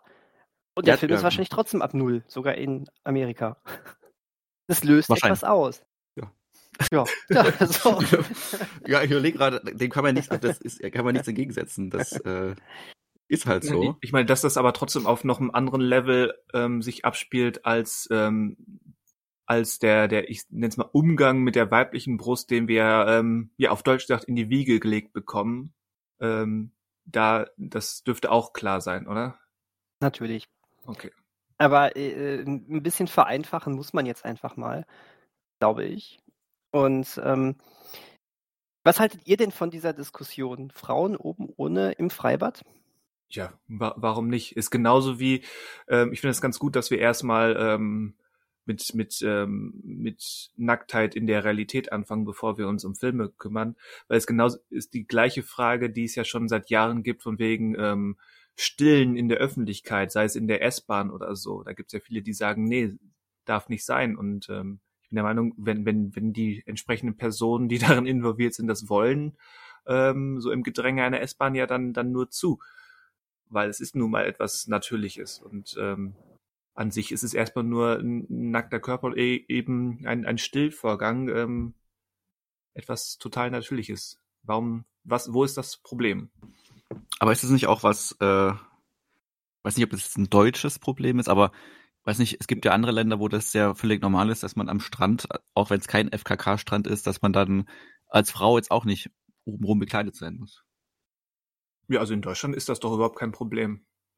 Die Deutschen sind da doch ähm, tendenziell ähm, eher Jeweils Freibad, also in deutschen Freibädern ist das ja wohl noch ein Problem. Deswegen weiß ich nicht, wie es in anderen Ländern in Freibädern ist und nicht am Strand. Ob das dann ja. eher noch ein deutsches Ding ist, dass man da das noch als nicht äh, oder als Verstoß äh, anmerkt, wenn das äh, gemacht wird. Also kein Oberteil getragen wird. Nur, also war nur eine Frage, ich weiß, also war jetzt nicht kein, kein Argument oder so, weißt du, dass mit diesem Freibad eigentlich noch eine Sache ist, die hierzulande verhandelt wird und die in anderen Ländern noch gar kein Problem ist. Also es ist natürlich immer, was, wie das westliche Körperbild ist und in anderen Ländern ist vielleicht nochmal völlig anders. Ja, du sagst, du sagst Westen und der, zum, zum Westen, was auch immer es ist, gehörten die USA und die dürften, würde ich jetzt ungesehen behaupten, in den meisten ähm, Diskussionspunkten von heute ähm, eher nochmal drei Nummern konservativer sein als zum Beispiel Deutschland. Stimmt, okay. Ja. Dann Europa, genau, vielleicht Europa ab. Es gab, es gab, es gab ähm, äh, mal irgendwo ein Interview mit einer Familie, die aus Amerika nach Deutschland eingewandert ist. Und die wurden dann gefragt, wo war denn der größte Kulturclash, den ja. ihr erlebt habt? In der Sauna, ne? Ja, die Antwort war tatsächlich in der Sauna. Ähm, weil die es überhaupt nicht gewohnt waren, erstens, dass man in die Sauna geht und tatsächlich komplett nackt ist. Ähm, und zweitens, dass man nicht nur komplett nackt ist, sondern auch noch äh, ähm, Frauen und Männer nicht getrennt hat. Ja. Und ähm, äh, die wussten das dann aber irgendwann auch sehr, sehr zu schätzen. Ähm, denn die haben plötzlich gemerkt, oh, da passiert ja gar nichts Schlimmes. Hups. Hups. Ähm, da, das, äh, das ist ja, das ist ja ganz normal. Ja, das ähm, sind halt nackte Leute und schwitzen.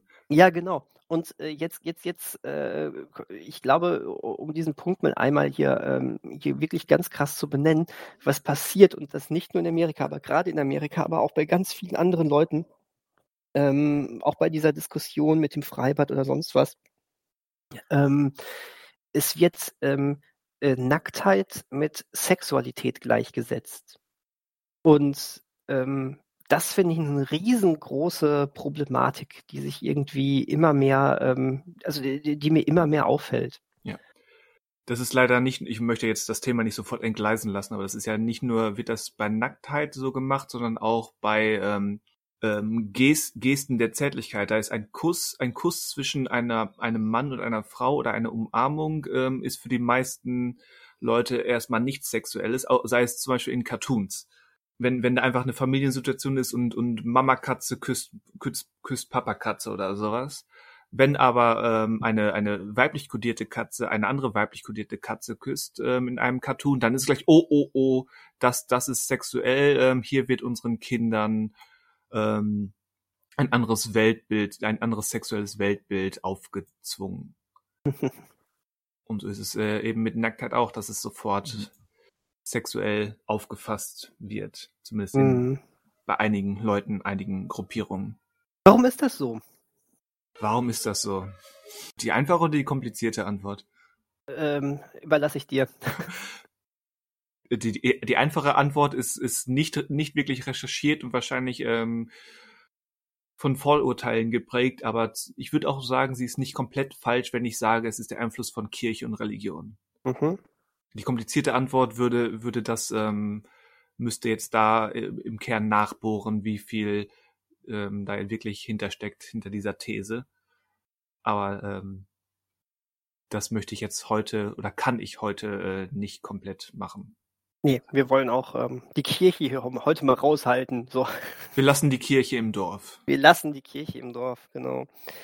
Ähm, ja, also es ist, ähm, ich, ich finde das immer sehr ähm, sehr, sehr schade. Und ich, ich ähm, um, um mal aus dem Nähkästchen zu plaudern, ähm, das hat ja, ich weiß nicht, wie es euch geht, also auf mich hatte sowas aber auch ähm, lange Zeit aber auch eine Wirkung. Also ich weiß, dass ähm, mein erster Saunabesuch eine riesige ähm, Überwindung für mich bedeutete.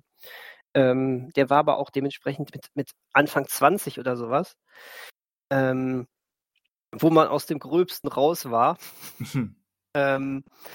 ähm, Und äh, nee, das, das war aber, oh, oh, oh, oh, oh Gott, was, äh, da werden wahrscheinlich alle auf mich achten. Also, ne, was man so so im, ähm, in so Al äh, Albtraum-Szenarien denkt oder sonst was. Ähm, äh, und äh, oh, oh, je, was, was, äh, wie, wie das wohl so wird, Hilfe. Ähm, wenn du dann, dann da bist, dann merkst du so nach zwei Minuten, äh, ja, ist das Natürlichste der Welt, weil man ja einfach. Keine Sau. Es interessiert einfach keine Sau und jeder ist, ist, ist da für sich und ähm, ähm, ich, ich fand das eigentlich eine sehr schöne Sache, vor allen Dingen, weil wir damals auch direkt in so einem, ähm, in einem ähm, sehr gemischten Freundeskreis dann da waren und das so für alle auch so, so ein Erstbesuch war. Das war eigentlich, ähm, eigentlich ganz cool. Und ähm, ich würde sagen, das hat auch, hat, hat mir zum Beispiel auch sehr viel gebracht. Ähm, aber das, das, das ist krass, was, was für eine, ähm, was für eine Angst eigentlich mit, mit, mit Nacktheit einhergeht. Ähm, Wobei das sicherlich auch mit der eigenen Selbstwahrnehmung und dem eigentlichen Körperbewusstsein zu tun hat. Im Sinne von, wie, wie wohl fühlt man sich mit seinem eigenen Körper, unabhängig von Nacktheit, sondern einfach im Sinne von, von Schönheit und körperlichem Zustand. Ich wage jetzt zu behaupten, dass 99 Prozent der Menschen sich nicht wohlfühlen. Ja. Auf die ein oder andere Art und Weise. Und wenn man dann nackt ist, unabhängig jetzt von, von Sexualität oder irgendwelchen Tabus, ist es einfach so, dann bist du eben, zeigst du dich, wie du bist und mit all deinen an, angeblichen Makeln, die du dir einredest zu haben. Genau. Aber das bedingt sich ja wieder gegenseitig. Ne? Wir sind ja auch dann nicht zufrieden oder fühlen uns unwohl, weil wir ein Bild im Kopf haben, was wiederum geprägt ist von dem, was wir in Fernsehen und Filmen sehen. Korrekt. Ein Bild, was wir nicht erreichen. Oder nicht glauben zu erreichen zu können und was aber jeder von uns erwartet. Ja. Boom, Thema fertig. Thema fertig. Nein. Nein. Thema fertig. Den nächsten Podcast nehmen wir übrigens ähm, einfach mal aus der Sauna auf. Aus der Sauna. Fänd Aber mit, also wenn man sich mal so einen Mainstream-Film vorstellt, ähm, ähm, ja. keine Ahnung. Äh, jetzt nehmen wir mal Bad Company, weil wir den jetzt letzte Woche besprochen hatten und der uns allen präsent ist. Und das ist, glaube ich, so ein Standard, also gar nicht negativ gemeint, aber so ein Standard Mainstream-Film ist oder war. Und wenn man da jetzt sich vorstellt, okay, es gibt eine Duschszene mit Anthony Hopkins, also einen älteren Mann, den man einfach nackt sieht, es gibt eine Nacktszene mit Chris Rock und so weiter, die einfach gezeigt werden, wie sie sind.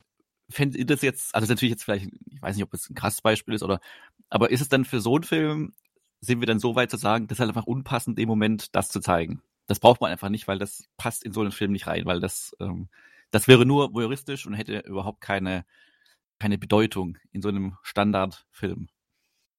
Ja, aber das, da sind man, wir ja, also, das, ja. das kann man, das ist dann mehr eine Frage der generellen Ökonomie des, des Films. Welche Szenen braucht es und welche nicht? Aber bleiben wir von mir aus beim etwas seltsamen Beispiel Bad Company.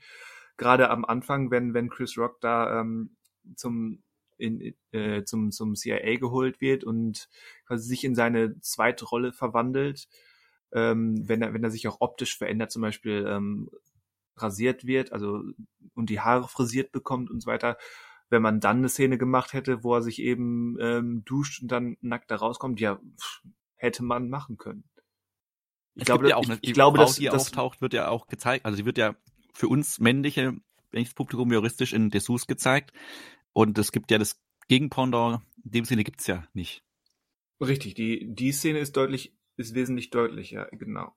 Ich glaube, es wäre jetzt so eine, so eine Duschszene mit Chris Rock, ähm, und Full Frontal ähm, zu sehen gewesen. Ich glaube, das wäre uns nur aufgefallen, weil wir es eben nicht gewohnt sind. Mhm, ja. Gerade in, Amerika in, in amerikanischen Filmen. Ich glaube, da sind wir auch so ein bisschen schon ähm, konditioniert ähm, zu wissen, was, was in einem Film dieser Art zu erwarten ist und was nicht. Weil ich habe hab mich zum Beispiel als ähm, im, im Versuch für dieses Thema zu recherchieren so ein bisschen auf die Suche gegeben nach Filmen und dann auch mit der Freistellung, in welchen Filmen wird denn ähm, gibt es denn Nacktszenen, wo, wo Nacktheit einfach nur ein natürliches, ja, da ist es halt und fertig ist. Und mir ist nicht wirklich viel eingefallen, weil ähm, insbesondere in europäischen Filmen passiert sowas relativ regelmäßig und nun mal auch Teil dieser Freistellung, die ich mir dann selbst gestellt habe. Ähm, wenn Nacktheit wirklich nur etwas Natürliches wie eben eine, eine Duschszene oder so weiter, warum sollte sie auffallen und mir jetzt nach Monaten, Jahren noch im Kopf herum schwirren. Das wäre ja ein Widerspruch, wenn sie wirklich mhm. erinnerungswürdig wäre.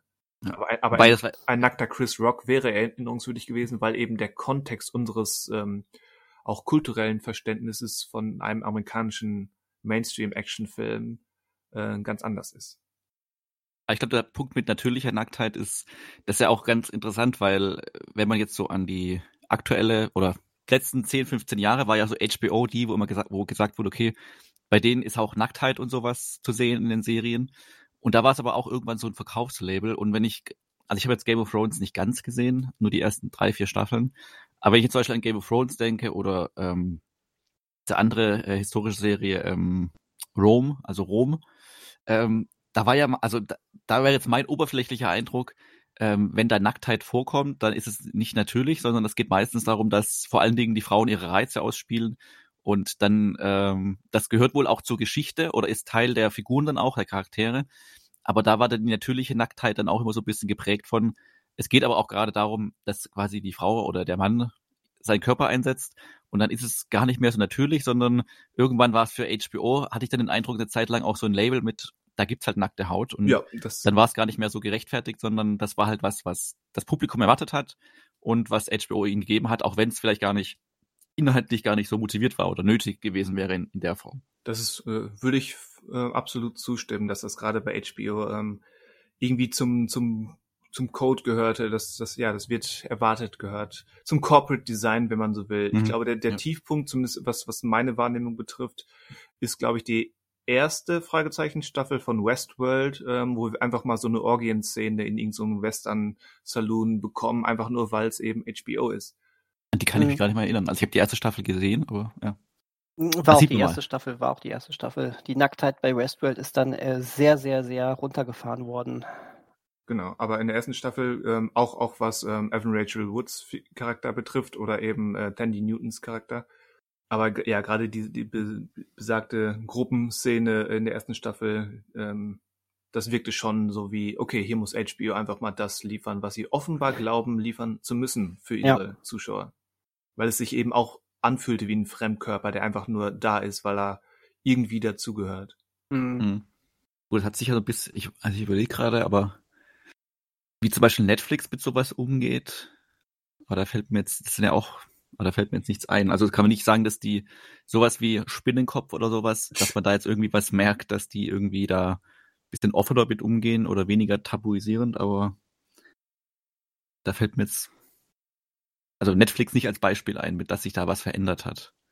Nee, nee also guck, guck dir The Witcher an und daran siehst du schon, wie, wie weit das geht. Also da gab es es auch gerade in der ersten Staffel mit, mit Jennifer ähm, einige Szenen, die sicherlich ähm, vielleicht auch ganz bewusste Anspielungen auf HBO waren, nach dem Motto, hier, das ist unser Game of Thrones, das ist unsere High-Fantasy-Serie und dazu gehört Nacktheit.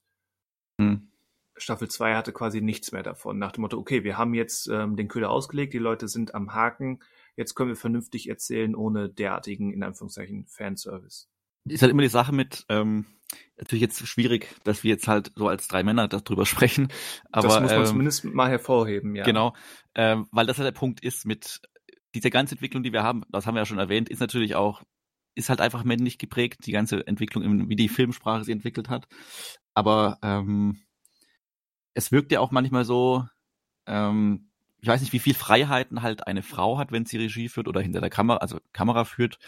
Ähm, dann auch, also ob man das immer merkt, auch wenn eine Frau den Film inszeniert, wie sie quasi dann auch Körper, sei es jetzt männliche oder weibliche Körper, ob das dann anders ist. Aber dafür gibt's immer noch nicht genügend Beispiele. Also gerade im Superheldenkino würde ich jetzt sagen, gut, das Marvel-Superheldenkino ist ja in aller Form ohnehin weichgespült und ähm, Asexuell. da ist genau, da weiß man ja gar nicht, ähm, also die Avengers werden wahrscheinlich irgendwann zu Ende sein, weil sie sich gar nicht fortpflanzen, weil sie nicht so wirken, als hätten sie irgendwelche Triebe. ähm, aber da fällt mir jetzt nicht, oder auch bei Wonder Woman, bei den beiden Filmen, da fällt einem ja nur auf, wenn man jetzt sich Wonder Woman anschaut und dann im Vergleich, wie Gal Gadot in den Justice League Filmen dann äh, gezeigt wird. Ja, das kann man Da merkt man dann schon klare Unterschiede und dann fragt man sich halt schon, äh, oder also da fragt man sich selbst als Mann auch, warum muss das eigentlich so sein? Also warum schafft, also warum muss ein Zack Snyder oder Joss Whedon oder wer immer dann halt das bestimmt hat oder die, der Kameramann, warum, also warum sind die so wenig selbstreflektiert, dass sie dann eine Frau so inszenieren, wenn man auch gleichzeitig eine Produktion hat wie Wonder Woman, wo eine Frau halt, ich weiß gar nicht, wer da Kamera geführt hat, aber wo halt eine Frau Regie geführt hat, wo man auch eine Superheldin auch anders zeigen kann, weil natürlich äh, rein körperlich entspricht sie ja so einem äh, weiblichen Idealbild, aber das muss man ja nicht irgendwie noch ausstellen in der Form. Und das ja, bei so männlichen Superhelden ja genauso. Also schon der halt Justice League Trailer hatte mehr ähm, mehr Einstellungen, die die Gal Gadot unter ihren Wonder Woman Rock gefilmt haben, als der gesamte erste Wonder Woman Film. Und der Justice League Film hat die die Rüstung der Amazonen mal eben um 80 Prozent ähm, der Rüstung erleichtert und ähm, einen einen Brustausschnitt hinzugefügt, den es im Einzelfilm in dieser Form nicht gibt. Oder gab. Ja, das ist halt krass, weil irgendwie, also ich weiß nicht, ob das, also welche Altersgruppe oder welche Gruppe sie da ansprechen wollen damit, weil, also wenn mir sowas auffällt, dann fällt mir das halt im negativen Sinne eher auf. Und ähm, deswegen schaue ich ja auch keinen, also keinen Superhelden- oder Superheldinnen-Film an.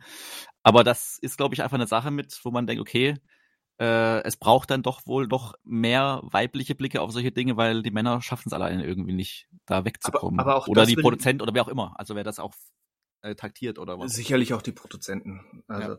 Aber ähm, ich würde das auch mit diese Frage nach, ähm, nach wer führt die Kamera oder wer führt Regie, würde ich auch ungern so binär fassen, weil auch unter weiblichen Regisseurinnen ähm, gibt es solche und solche.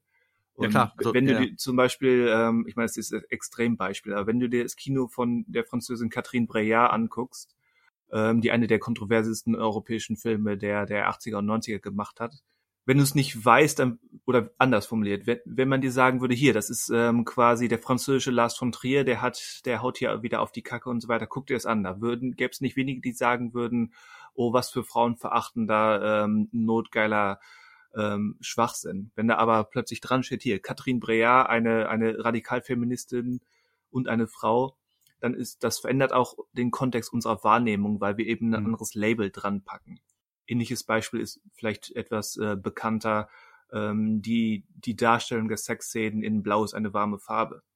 Unabhängig davon, dass wir mittlerweile auch wissen, dass die Dreharbeiten ähm, nicht gerade schön verliefen, aber allein das Label, wessen Blick wir hier im Sinne des, des Autorenkinos über den Regisseur einnehmen, verändert auch unsere Wahrnehmung, wie wir, wie wir das auch ähm, ja, in unserer Bewertung aufnehmen.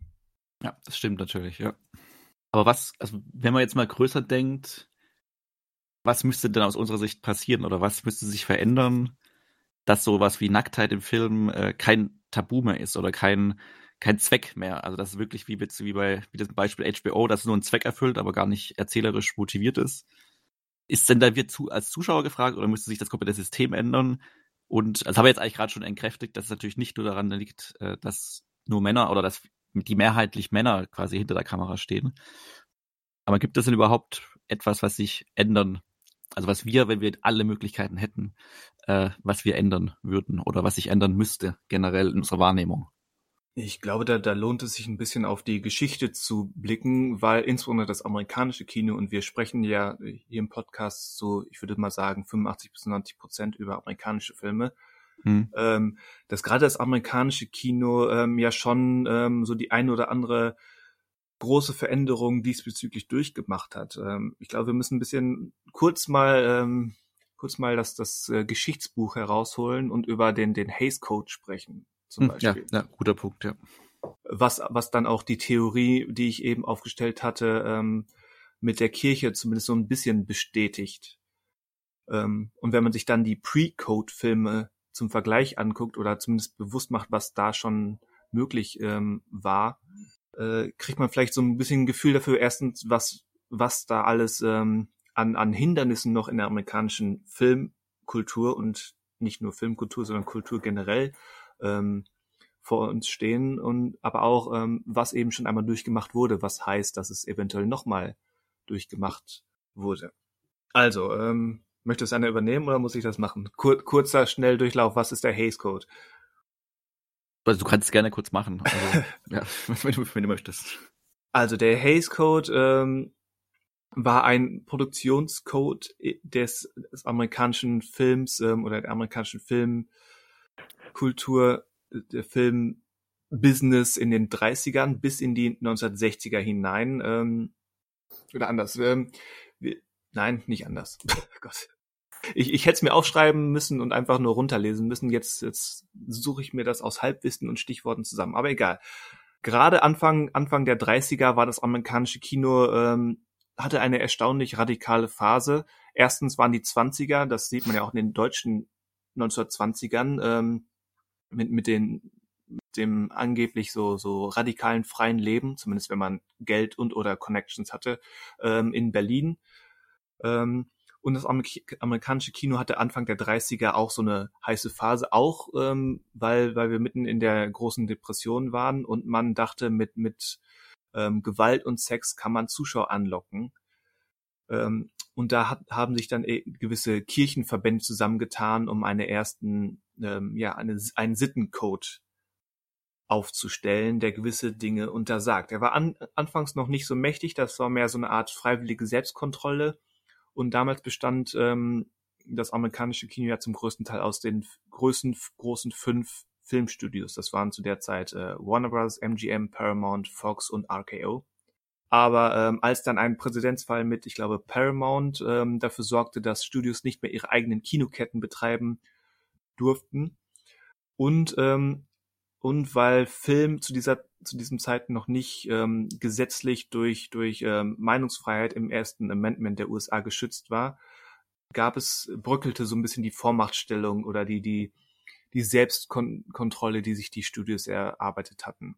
Und äh, ab 1934, glaube ich, hatte dann der dieser Produktionscode mit dem Green Office äh, so viel Macht über die über die ähm, Filmindustrie gewonnen, auch weil eben hinter diesem Code Kirchenverbände standen und die, die Studios hatten die Wahl. Entweder sie warten darauf, dass, dass der Gesetzgeber sich ändert oder sie unterwerfen sich äh, den, den Kirchenvereinigungen, äh, weil hinter den Kirchenvereinigungen stehen eben ja Millionen von Amerikanern, äh, die sich geschworen haben, nur sittsame Ki ähm, Filme zu schauen und ähm, gegen unsittsame, unsittliche Filme loszuziehen. Und so wurde eben der Produktionscode eingerufen, der gewisse Dinge ähm, verboten hat. Also man musste sich daran halten, die, der Hays Code oder dieses Büro durfte sämtliche Drehbücher absegnen und erteilte eine Freigabe, was gezeigt werden dürf, durfte in öffentlichen Kinos und darunter fielen eben auch unter anderem Darstellungen von Sexualität und Nacktheit.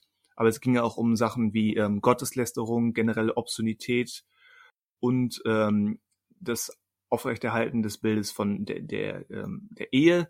Es durfte zum Beispiel kein Ehebruch oder keine Scheidung geben, oder zumindest nicht im positiven Sinne. Wer Ehebruch in einem Film dieser Zeit begeht, musste am Ende entweder geläutert werden oder, oder scheitern. Und derartige Sachen, ähm, all das war Bestandteil des Hays Codes, der bis in die 60er äh, Bestand hatte. Und ähm, wie gesagt, wenn man sich dann aber die Pre-Code-Filme anguckt, insbesondere so von Ende der 20er bis eben 1934, sieht man, dass, dass das amerikanische Kino eigentlich durchaus schon, schon eigentlich eine Ecke weiter war und durch diesen Hays Code sich eben für 30 Jahre nochmal ein paar Jahrzehnte moralisch ähm, zurückgestellt hat. Und allein, allein dieses, diese Machtverschiebung ähm, durch eine Institution, die von außen kommt und erstmal sagt, so, wir machen jetzt drei Schritte zurück, ähm, das ist erstens spannend und zeigt auch, was passieren kann oder auch passieren muss, wenn wir Veränderung haben wollen, weil das eben in beide Richtungen gehen kann. Aber es hat halt nicht nur mit Film zu tun, sondern ähm, ja mit mit allen Ebenen des kulturellen und sozialen und politischen äh, Zusammenlebens oder des Austausches, wenn man so will. So, mhm. kurzer historischer Rant over. Vielen Dank. Bitte, bitte. Das ist äh, sehr, sehr, sehr nett von dir gewesen. Danke sehr. Und jetzt? Ja, wir war kein, Rant, kein historischer Rant ein. Das war einfach Nein, eigentlich, eigentlich war es kein Rant. Ähm, um das vielleicht einzusehen, wir erinnern uns vielleicht, wer, wer hat Aviator gesehen? Scorsese's Aviator? Mhm. Gibt es da, da eine Szene mit dem Haze Code? Genau, da, da ist nämlich ähm, Howard Hughes ähm, ist vor dem Breen Office, das war quasi der, der Anfang des Haze Codes oder das, das Büro, was das auf den Weg gebracht hat. Ähm, das, da wollen sie doch ähm, den, die Ausschnittgröße ihrer Hauptdarstellerin ähm, durchkriegen und zeigen dann Bilder anderer Darstellerinnen aus anderen Filmen, die genauso sind und machen dann quasi eine Art mathematische Rechnung, wie groß der jeweilige Ausschnitt bei Filmen, die eine Freigabe erhalten haben. Also da ist Howard Hughes gespielt von DiCaprio ähm, vor besagten Mr. Breen, ich habe gerade seinen Namen vergessen, und argumentiert, warum er seine Hauptdarstellerin in diesem Outfit mit diesem Ausschnitt zeigen darf oder eben auch nicht. Hm, okay.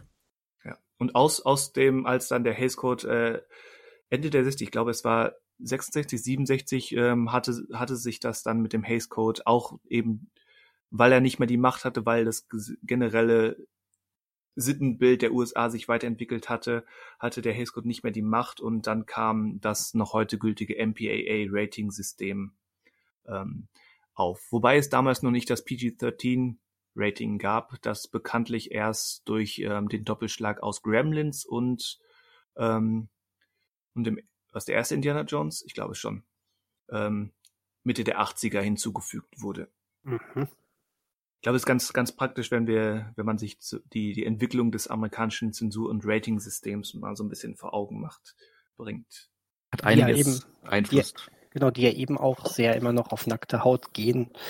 Wohingegen unser FSK-System da ja ein bisschen äh, Schulterzucken da ist. Jo. Ja. Da, da, kannst du Filme ab Null haben und hast so eine angesprochene Duschszene, wo Mann oder Frau ähm, komplett nackt ähm, aus einer Dusche steigen. Ja, weil. Auch, auch in einem Familienfilm. Genau, weil hier in Deutschland dann ähm, zu, zum Glück doch unterschieden wird zwischen ähm, reiner Nacktheit und sexualisierter Nacktheit. Korrekt. Na, ähm, wodurch offensichtlich die Prüfer mehr Verstand haben als ein Großteil der Zuschauer, aber das ist eine andere Sache.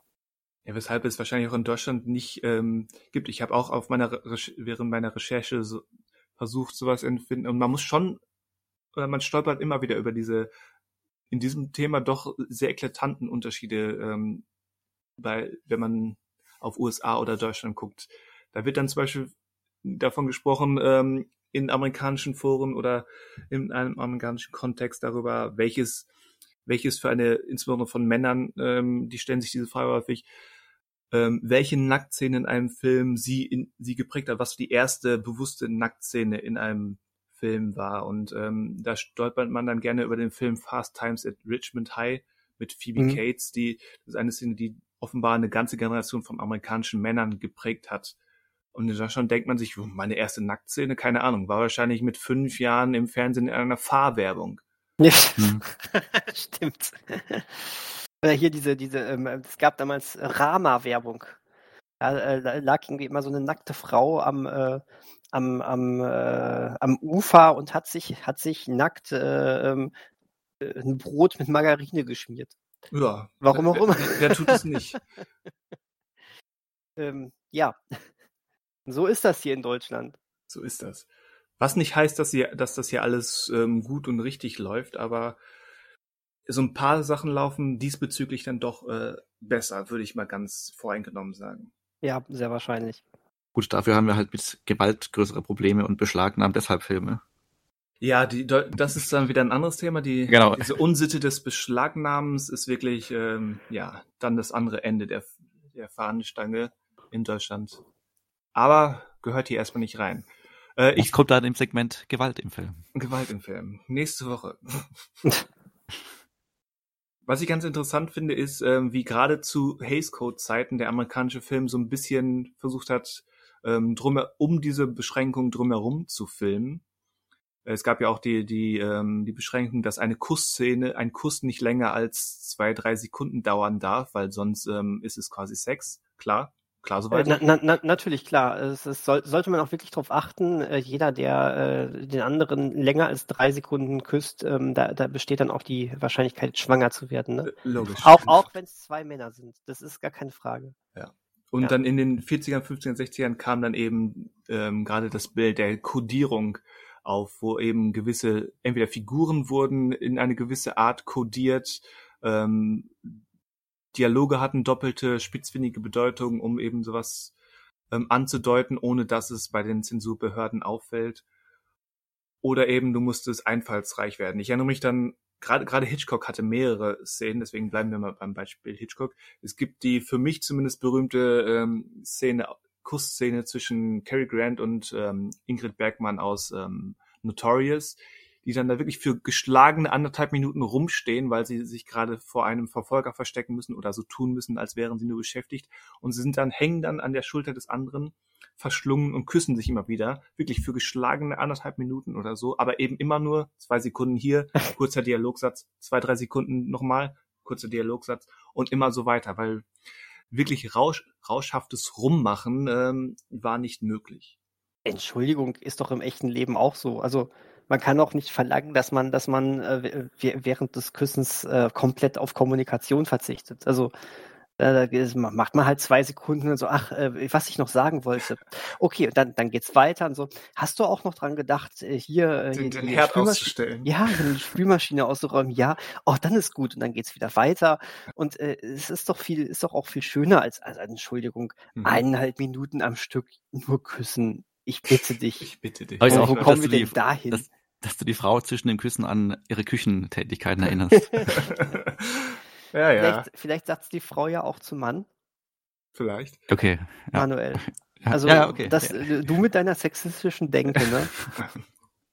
Oder wir bleiben bei Hitchcock und gucken, wie, wie ähm, zum Beispiel die berühmte Duschszene, da haben wir es wieder bei Psycho, ähm, quasi Nacktheit suggeriert, ohne wirkliche Nacktheit zu zeigen. Mhm. Oder ähm, wahrscheinlich das, das albernste und irgendwie beste, was Hitchcock diesbezüglich gemacht hat, das Ende von Der unsichtbare Dritte. Ja. Ja, Anne weiß es schon, wenn, ähm, wenn die beiden nach, nach finaler Rettung ähm, in einem Zug sitzen und äh, er, er zieht sie zu sich aufs Bett und wir wissen alle, was passiert und wir sehen den Zug in einen Tunnel einfahren. ja, genau das. Und äh, nicht nur ein Schelm, der Böses dabei denkt, es ist genau es soll genau das sein, ähm, wonach es aussieht. Aber das ist eh interessantes Ende von dem Film, weil, äh, habe ich glaube schon mal erzählt gehabt, dass man so sich 30 Sekunden vor dem Film befindet. Man sieht, der Film geht noch 30 Sekunden und Cary Grant hängt aber gerade noch an diesem äh, Fels dran, wo denkt, ja, das also, stimmt. fehlt da was? Und dann, nee, zack, er wird hochgezogen, zack, wird er dem Zug und äh, fahren in den Tunnel rein. Da, also da wird in 30 Sekunden noch äh, so viel erzählt. ähm, unter anderem eben die Einfahrt in den Tunnel. Ich meine, ich mein, Entschuldigung, wir müssen uns nur die nackte Kanone angucken, wo, äh, wo, wo glaube ich, äh, 20 äh, solcher Szenen aneinandergereiht oder solcher Aufnahmen aneinandergereiht sind, wenn die beiden da äh, anfangen, Sex zu haben. Und startet eine Rakete und sonst noch irgendetwas. Also, das hat auch, hat auch Comedy Gold schon hervorgebracht. Nicht wahr? Ja. Ja. Ja, ja finde ich gut. Das ist so. das, das ist so. Aber also man lacht ja eigentlich, das würde sagen, man lacht ja eigentlich über was, was ja dann fast schon tragisch ist, dass es aber dass mal nötig war, so zu erzählen oder so zu kodieren Dinge. Aber ähm, man, es erfordert ja eben Kreativität, was ja auch nicht immer das Schlechteste ist. Aber eben aus fragwürdigen Gründen. Ähm, ja, ab, ab, absolut. Ähm, aber es ist, es ist, ähm, ja, also, ja, was soll man sagen? Es macht eigentlich ja auch schon so ein bisschen sprachlos. Ich meine, sprachlos. Ich meine, so jemand wie Hitchcock dann ähm, äh, so ein bisschen herauszufordern, ist natürlich schon was ganz Nettes. Ähm, aber es, es, es ist halt auch wirklich, ah, oje, oje. Weil ich halt auch abschließend denke einfach, also das sind, glaube ich, nochmal so, also ich weiß nicht, ob man das zusammengehört, aber zwei Dinge sind, wenn man jetzt wieder in die heutige, weil ich gerade wieder, ich weiß nicht, ich musste kurz an Michael Bay denken, ich weiß gar nicht warum. Und ähm, er ja auch immer wieder in der Kritik stand oder steht, wie er halt Frauen inszeniert hat oder auch, also jetzt bei Ambulance war es jetzt nicht so, äh, oder war es jetzt nicht kein großes Thema, wie er Frauen inszeniert, ähm, eher dann bei den Trans vor allen Dingen bei den Transformers-Filmen, äh, ob das halt eigentlich nochmal so ein eigenes äh, Ding ist oder sich gegenseitig bedingt, äh, wie quasi Frauen generell dargestellt werden und wie das Thema Nacktheit im Film. Das sind, glaube ich, nochmal zwei, also eigentlich zwei verschiedene Steckenpferde, meine ich jetzt, würde ich jetzt behaupten. Ähm, weiß nicht, ob das sich gegenseitig bedingt unbedingt. Also dass wir gleichzeitig vor dem nackten menschlichen Körper in Filmen teilweise noch so ein Tabu herrscht, gleichzeitig aber auch Frauen, vor allen Dingen eben von Männern in Filmen angezogen, halt auch sehr objektivisiert werden. Aber ich glaube, dass, wenn ich jetzt so ausspreche, glaube ich, das sind zwei Segmente, die sich nicht unbedingt gegenseitig bedingen. Oder das eine ist nicht durchs andere erwachsen, sondern das äh, ist so gegenseitig hat sie das so entwickelt, unabhängig voneinander. Ja, schon, ja, aber schon lange vor, vor dem Film. Ja, aber ich, ich, ich würde aber ehrlich gesagt sagen, ja, gar nicht mal sagen, dass ich das nicht, äh, also dass das keinen Zusammenhang hat. Weil äh, ich, ich muss ganz ehrlich sagen, eigentlich ist es doch noch dieses, dieses, dieses verschüchterte, äh, wir trauen uns nicht, äh, ähm, euch, euch wirkliche Nacktheit zu präsentieren, aber dafür, äh, äh dafür spielen wir jetzt quasi äh, mit, mit ge gewissen Kameraeinstellungen und äh, lassen die Kamera zu, zum Voyeur werden und äh, objektivieren ähm, den, den menschlichen Körper. Äh, ja, in den meisten, äh, in den meisten Fällen den weiblichen men menschlichen Körper, aber gar nicht mal nur. Ähm, das ist doch eigentlich noch viel, viel schlimmer. Ich, ich dachte jetzt zum Beispiel gar nicht mal an, an, an Michael Bay, der das auch wahnsinnig gut kann, ähm, sondern ähm, Tomb Raider, der erste Teil mit Angelina Jolie. Ach so. Äh, wo, wo am, am, relativ am Anfang so eine Duschszene kommt. Da wären wir nämlich wieder bei Duschszenen. Und ähm, äh, die, die ist, es ist so auf der einen Seite so verschüchtert, dass man ja nichts sieht, aber auf der anderen Seite ähm, wird dir Audio, audiovisuell so eine, äh, so eine Erotik irgendwie vorgegaukelt, ähm, ich meine, verdammt ja, nochmal, sie duscht Erot sich da einfach Erotik nur. für Zwölfjährige. Ja, aber total, aber sie duscht sich ja nur. Da ist ja gar nichts. Und, ja, und, und, und trotzdem hast Gerade im Kontext von Lara Croft ist ja, ist, ist das ja nun wirklich halt Fanservice pur. Also ja, das, aber. Das will ich damit nicht legitimieren oder so. Es ist halt ähm, in wie dem Fall. eigentlich, ähm, oder? Genau, weil es eben so auch so simpel und kalkulierend ist. Ja, und ne, du hast dann diese Musik. Äh, das hätte ich nicht mehr gewusst. Sie, sie, sie, sie, sie, sie, sie guckt so in Zeitlupe nach oben in die in, in, in den Duschstrahl. Ah, dass sie nicht noch irgendwie diese, diese typischen Lara Croft Stöhner dann da macht. Vielleicht macht sie die sogar, ich weiß es nicht. Ähm, das ist, äh, das, das ist, ähm, aber, aber auf der anderen Seite traut sich dann die Kamera auch wieder gar nichts, ne? Also es ist alles schön kaschiert und, ja, und weil, sonst weil, was. weil laut MPAA, also der, der Behörde, die heutzutage die Altersfreigaben in den USA bestimmt, ist sexualisierte Nacktheit führt zum R-Rating. Was ja. jetzt sexualisierte Nacktheit ist, weiß ich nicht, weil ein Film wie Titanic, wir erinnern uns sowohl an Mal mich wie eines deiner französischen Mädchen-Szene, als auch die Sexszene in der Kutsche, ähm, hat für mein Empfinden beides sexuelle Konnotationen. Äh, ja. Der Film hat ein PG-13-Rating aus irgendeinem Grund ergattern können. Ja. Also ist meiner Meinung nach richtig, aber wenn man sich auf die Prinzipien der MPAA, ähm, wenn man darauf schaut, dann ist es schon widersprüchlich. Ja, hm. klar. Aber ich glaube, was wir gerade mit Michael Bay hatten, ich glaube, ein besseres Beispiel ist Paul Verhoeven, der ne nämlich ähm, gerne beides demonstriert oder beides, manchmal auch im gleichen Film, der eben einen Film wie Basic Instinct ähm, inszeniert, ähm, mit all seiner ähm, stilisierten Offenherzigkeit, ähm, die ganz eindeutig äh, voyeuristische Elemente hat. Die berühmte Szene mit, mit ähm, Sharon Stone im, im Verhörraum. Ich meine, die spielt ja eben, als, als wäre Paul Verhoeven ein Brian De Palma, die spielt ja auch mit dem, mit dem Male Gaze, wie man ihn nennt, mit, mhm. den, mit den Männern, die dazu zuschauen, aber ist gleichzeitig eben auch anregend gedacht für den überwiegend männlichen Zuschauer. Mhm. Und dann hast du ähm, ein paar Jahre später bei Starship Troopers die Unisex-Duschen, ja. die, die, quasi ähm, einen, einen natürlichen Umgang mit Nacktheit vorspielen, ähm, wo quasi auch ein weiter, eine Weiterentwicklung der amerikanischen Kultur stattgefunden hat, die dazu geführt hat, dass eben, dass es derartige Unisex-Duschen gibt. Ja. Manchmal merkt man, dass Verhoeven eben nicht Amerikaner, sondern Holländer ist. Könnte, könnte, könnte man jetzt simplifizierend ähm, an, anführen. Aus, aus, außerdem stelle ich mir, möchte ich da irgendwie immer noch gerne ähm, hinter die Kulissen Material sehen, weil äh, ich habe mal aufgeschnappt, dass in der Szene wohl eine der Darstellerinnen sagte, sie würde sich nicht so wohl dabei fühlen, ähm, nackt vor der Kamera zu sein. Und er sagte, ach, das ist egal, und hat sich wohl selbst ausgezogen. Und hat gesagt, als, als Witz nur sage, aber okay, das, äh, ja. Ja, und, und, und sagte, seht ihr, jetzt bin ich auch nackt, äh, jetzt hast, kannst du ja auch kein Problem mehr haben und muss da nackt Regie geführt haben in dieser Szene. und ähm, wenn das wirklich stimmen sollte, äh, ist das schon irgendwo witzig. Aber gut. Okay. Also ich find's witzig. Andere würden wieder sagen, Hilfe, Untergang des Abendlandes, aber irgendwie finde ich es witzig. Ich habe noch ein, eine Sache, ähm, mhm. anderthalb Sachen, ähm, die aber potenziell kontrovers sind. Ja, bitte. Ja, Dafür bitte. sind wir doch hier. Also, zumindest zuerst mal der vorsichtige Einstieg mit, ähm, wie sieht es mit Nacktheit in Animation aus? Ändert das irgendwas, weil ja kein, kein Darsteller sich entblößt? Naja, es hängt davon ab, was, also was für eine Animation es dann auch ist. Also welchen Zweck in dem Sinne. Also es gibt ja auch Menschen, die äh, auch Animationen anregend finden. Also ganz ehrlich, ich fand schon immer ein bisschen gewagt, dass Donald Duck nie eine Hose anhat. aber ähm, aber da, da, davon ab, ähm, ich denke, du meinst jetzt vor allen Dingen äh, bei ähm, Menschen oder menschenähnlichen Figuren, oder? Ja, natürlich. Ähm, Gerade so vielleicht auch im Anime-Bereich oder sonst was, wo Nacktheit Toy ja doch Story. noch eine etwas größere, Toy Story, genau, wo Nacktheit ja eine, manchmal auch noch eine etwas größere Rolle spielt. Ähm, ich glaube schon, dass es auch anregend sein kann. Ich meine, es gibt doch sogar ganze ähm, Porno-Animes. Die gibt es.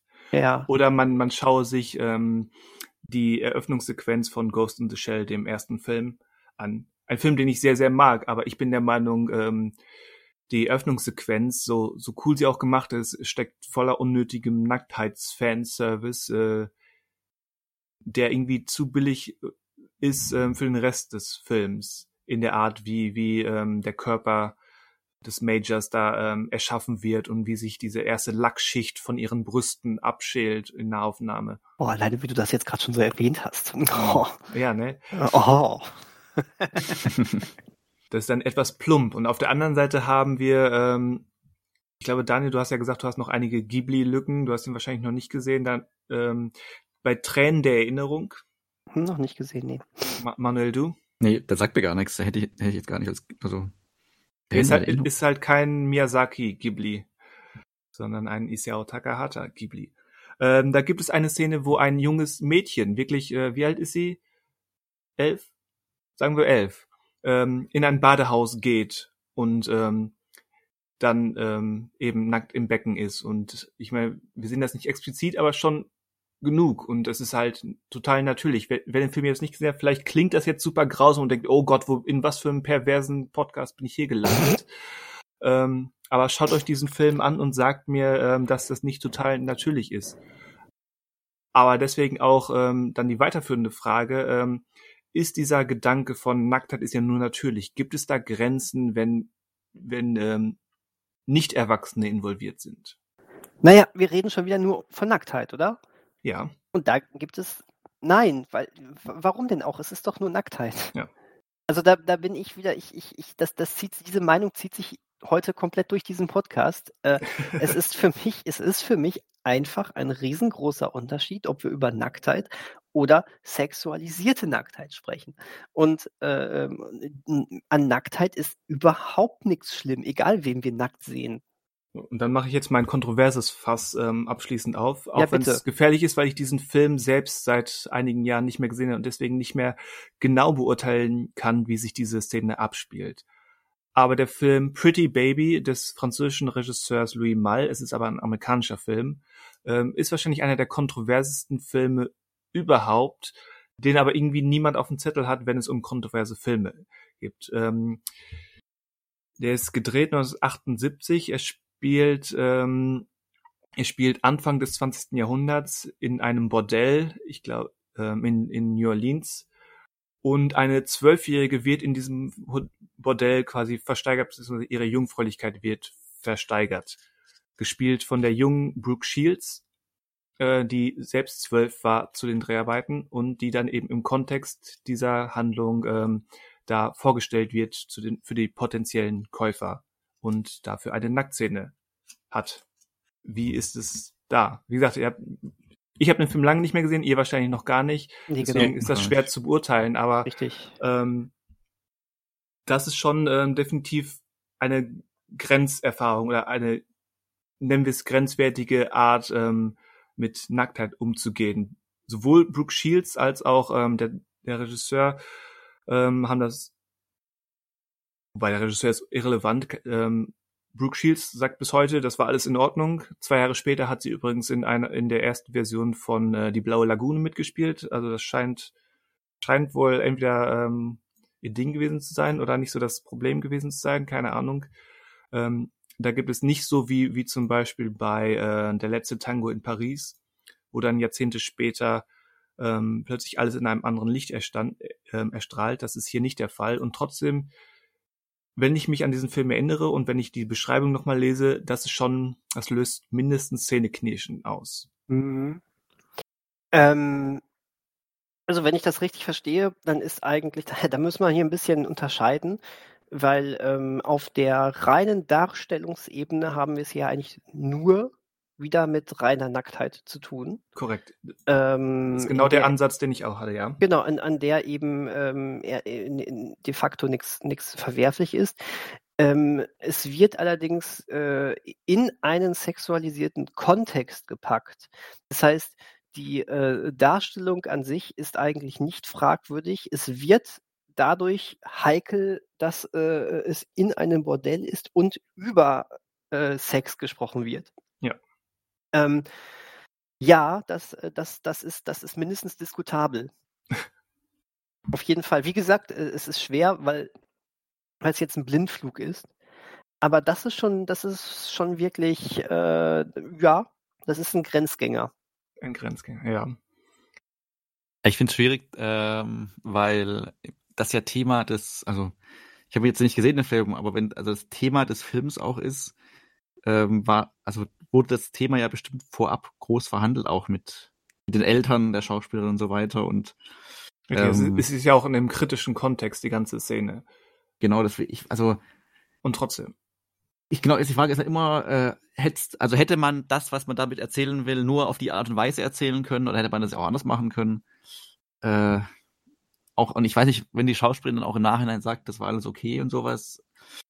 Ja, also ich glaube, der Punkt wäre einfach, aber da könnte man jetzt auch sagen, das haben sie wahrscheinlich gemacht, sich, zu überlegen, braucht es die Art und Weise, das so zu machen? Oder hätte man das nicht anders machen können? Und trotzdem den Inhalt der Szene rübergebracht. Oder das generell des Films dann auch.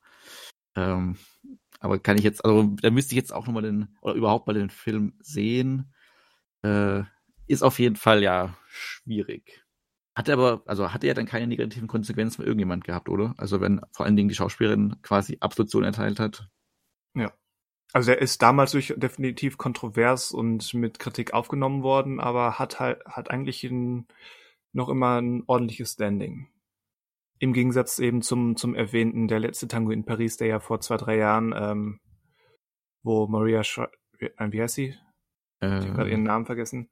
Ähm, wo ihre Aussagen nochmal hervorgeholt wurden. Ähm, ein Film, der jetzt ähm, ja nicht mehr leicht äh, zu konsumieren ist. Genau, dem Zuge auch, das hatte ich, glaube ich, eines hatte ich nur im, äh, im, im äh, in unserem äh, sagenumwobenen WhatsApp-Chat nur erwähnt, Der Äh, wo nur-. VIPs rein dürfen. Unterstützer von Steady und Patreon. Ähm, äh, diese Podcast-Serie, weil da ist es halt auch Thema, also unter anderem auch das letzte Tango in Paris von äh, diesem Podcast You Must Remember This. Und da Ach so. geht's halt gerade um die Erotik in den 80er Jahren. Und da war einer der Aufhänger unter anderem eben auch der letzte Tango in Paris. Und eben, wie du jetzt schon erwähnt hast, die Umstände, die dann halt später ins Licht gerückt sind, dass halt die Hauptdarstellerin äh, Szenen hatte oder Momente hatte, die nicht mit ihr abgesprochen waren und ähm, die so von Marlon Brando und ähm, wer hat Genau. nochmal Regie geführt? Bernardo Genau. Bertolucci. Genau, äh, so aber gewollt waren, weil sie das eben haben wollten, ihre, ihre quasi ungeplante äh, Reaktion darauf. Und das halt genau eben jetzt im Nachhinein erst oder halt Jahre danach erst rauskam und das den Film natürlich aus heutiger Sicht natürlich schwierig macht, noch anzuschauen. Ähm, genau, aber das diese, also das ist eine Reihe, glaube ich, jetzt schon zehn oder zwölf Folgen, äh, wo es um die 80er geht und jedes, jede Folge sich quasi um ein anderes Jahr beschäftigt und es geht eben um Erotik im Hollywood-Kino, also Mainstream-Kino und wie das Hm. sich quasi entwickelt hat und ähm, ja, das war gerade nur als Tipp noch eingefallen. Ja, sehr gut. Da kann man auf jeden Fall mal reinhören. Der, der Podcast ist sowieso super. Ich höre Ja. hör ihn viel Ja. zu selten. Müsste ich mal wieder einsteigen. Ja, immer sehr gut recherchiert und ähm, auch sehr schön aufbereitet alles, ja. Wie, also wie bei uns eigentlich auch. Also im Grunde ist es äh, der Produktionsstandard, den wir hier ansetzen. Auf jeden Fall. Aber wir sind ja auch anstößig. Wir sind anstößig, ja, endlich haben wir es geschafft. Aber Spotify hat immer noch kein Explicit rausgehauen, ne? Nein. Aber, aber iTunes haben wir ja jetzt Ja, ja, ich festgestellt. weiß. iTunes Ja, eine Spotify vielleicht einfach, also Spotify ist vielleicht nicht so prüde. Das mag Deswegen muss- sein. Muss man dann schon mehr machen. Wobei ich, also ich weiß nicht, je nachdem, wie dieser Podcast jetzt heißen wird. Also muss doch, also was muss man denn dann noch machen, um oder also dieses Label gibt's aber bei Spotify, ne? Nicht, dass wir jetzt irgendwie ein Label suchen, was es gar nicht gibt. Also das gibt's, eh das gibt's auf gibt jeden Fall. Ja. Ja, ja. Okay, ja. okay. Ah, Wir tanzen doch nur um den heißen, ähm, kontroversen Brei herum, als wäre es die Schlussszene eines Austin Powers Films. Wir haben jetzt auch heute Dinge in den Mund genommen, also äh, die Worte in den Mund genommen, Mhm. die man, die müssen doch zu diesem E führen. Genau. Wie Ich, ich, ich, glaub, ich glaube, ähm, Hennes Bender war es, der mal einen Podcast hatte, der hieß äh, Lutsch mich rund und nenn mich Bärbel. Also so sowas. So müssen, so, ne, so, so einen Titel müssen wir uns einfach mal geben. Lutsch mich runter, nenn mich Bärbel. Ja, jedem das seine. Und um was ging's in dem Podcast? Ach, ich weiß nicht, ich glaube, das um war. Fußball. Ich glaube, das war hier dieser typische Nerd-Podcast, den er mit Thorsten Sträter und äh, Gary Sträberg ma äh, sowieso macht und die sich letztendlich dann sehr schnell aber nur in äh, äh, Sträter, äh, Bender, Streberg oder so benannt hatten. Aber früher war der, glaube ich, äh, Lutsch mich rund und nämlich Bärbel. Okay. Ja. Ja. Die 50 Graustufen des Podcasts. Die 50 Graustufen des Podcasts. Geil. ai, ai. Was haltet ihr eigentlich von so einer, von, von, von solchen Seiten, ähm, die sich äh, ähm, der edlen Mission verschrien haben, ähm, äh, den, den Timecode von Nacktszenen in Filmen zu nennen? Frage, also basierend auf was? Also Timecodes sind ja auf einer DVD oder Blu-ray oder Streaming ja völlig unterschiedlich teilweise. Bitte? Das ist ja, der ist heutzutage gar nicht mehr möglich. Also einen Timecode anzugeben, der passt, weil man ja so viele verschiedene Medien hat, in der der Timecode unterschiedlich ist. Nö, eigentlich ja nur zwei verschiedene, zwei verschiedene Sachen, PAL oder nicht, äh, PAL oder äh, normal. Und da PAL ausstirbt, äh, ähm, ist es ja eigentlich doch relativ schnell und simpel gemacht. Ich habe das jetzt. Nein, äh, das, äh, ja, was? nee, das sind halt so Leute, die müssen wir halt einladen im Podcast. Die hätten dann auch eine Gegenmeinung zu dem Ganzen vielleicht. Ich äh, wollte es einfach nur mal so raushauen, weil offensichtlich äh, sche scheint, äh, scheint das ja doch so eine äh, krasse Faszination äh, oder so eine krasse voyeuristische Faszination ja auszuüben. Ja, eben, es ist, es ist Ja. doppelt doof. Erstens ist es voyeuristisch notgeil und zweitens Mhm. reduziert es Filme auf die, nur diese eine Szene. Genau. Und es, es ähm, führt dazu, Filme nicht richtig zu gucken, sondern sie einzelne Szenen zu rauszunehmen und den Rest auszublenden, was ich bedauerlich finde. Jetzt ganz unabhängig davon, ob es um Nacktszenen oder um, um keine Ahnung, Essszenen geht. Hm. Außerdem, würde. Au außerdem werden äh, Schauspielerinnen da durchaus ja äh, bewertet, ne? Also, Ach, das also, auch. Ja, ja, also, also sprich, äh, Was, im, ist das eine Seite von Mark Zuckerberg? es, es gibt es gibt Sternebewertungen und äh, das, äh, da ist dann so so äh, eins für leichte Nacktheit bis hin zu klasse Nacktheit, vier von vier Sternen. Klasse, ihren- vier, vier von vier. Wer macht denn sowas? Das ist auch Käse. Das, das ist das Problematische, da hast du recht. Alles Ja. andere ist nicht problematisch, aber dass es nur vier Sterne gibt, ne? ja, genau. Also entweder mach drei oder mach fünf, aber mach nicht vier. Richtig. ist Richtig. Sterne müssen ungerade sein. genau. Oder von mir aus zehn. Ich wollte das jetzt einfach nur noch mal erwähnen, weil ich finde, das sagt auch immer schon viel über den Umgang mit äh, Nacktheit dann aus. Aber äh, man, es wird uns nicht wundern, das ist eine amerikanische Seite. Wahrscheinlich gibt es tausend solche Seiten, aber das, was äh, mir mal an, an, an mich herangetragen wurde, das ist definitiv amerikanisch. Und ähm, Hm. das kommt sicherlich auch nicht von irgendwo her, dass das eine amerikanische Seite ist. Nee. Sicher nicht. Nein, ganz bestimmt nicht. Oh, da, du siehst Brüste. Oh Gott, da müssen wir erstmal eine Seite machen. ähm. ah, ui, ui, ui. Oje, oje. Ja. Das sind dann auch die gleichen, die darauf warten, dass irgend so ein Arschloch ähm, die die Handys anderer Leute hackt, um an Bilder zu kommen. Ja, pff, da kannst du aber, da kannst du aber einen feuchten Furz drauf wetten. So.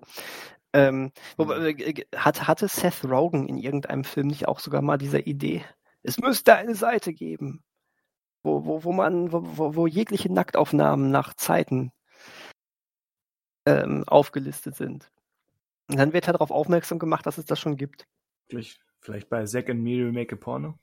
Nee, ich glaube beim ersten Mal war's. Ich weiß Oder es aber so. nicht mehr. Ich weiß es aber nicht mehr. Ich kenne mich jetzt nicht so mit den. Also es ist, es wahrscheinlich war es auf jeden Fall eine Judd äh, Apatow-Sache wieder, aber bin da nicht so drin. Ist da nicht so drin. Da stecke ich nicht so drin. Naja, egal. Ähm, Fazit drunter. Ähm, es gibt offensichtlich noch viel zu lernen beim Thema Nacktheit. ähm, ich meine, nun gut, nun dürfen wir, wir, wir- haben eine Sache natürlich jetzt immer so ein bisschen rausgelassen. Ähm, das ist die Pubertät. Ähm, das, ich, ich, ich, ich glaube, keiner von uns kann, kann jetzt auch sagen, oh, es war total, äh, also hin und wieder war die ein oder andere Nacktszene mit Sicherheit ja doch schon mal, wo man sagte, oh, ist doch ganz schön, dass die da war. Ja, das. Ja. Alles, was wir jetzt gesagt haben, ähm, heißt ja nicht, dass man das nicht an oder reizvoll finden darf, Genau. je, je nach Kontext. Ich denke, das, das müssen wir vielleicht auch einmal dazu sagen. Ähm, gucken ist erlaubt, um es mal so zu sagen. Ähm, und äh, ich, ich, ich glaube auch, dass, dass das überhaupt nichts Schlimmes dran ist, zu sagen, äh, diesen Mann oder äh, diese Frau, die äh, findet man jetzt einfach auch mal wahnsinnig attraktiv, ob angezogen oder nicht angezogen.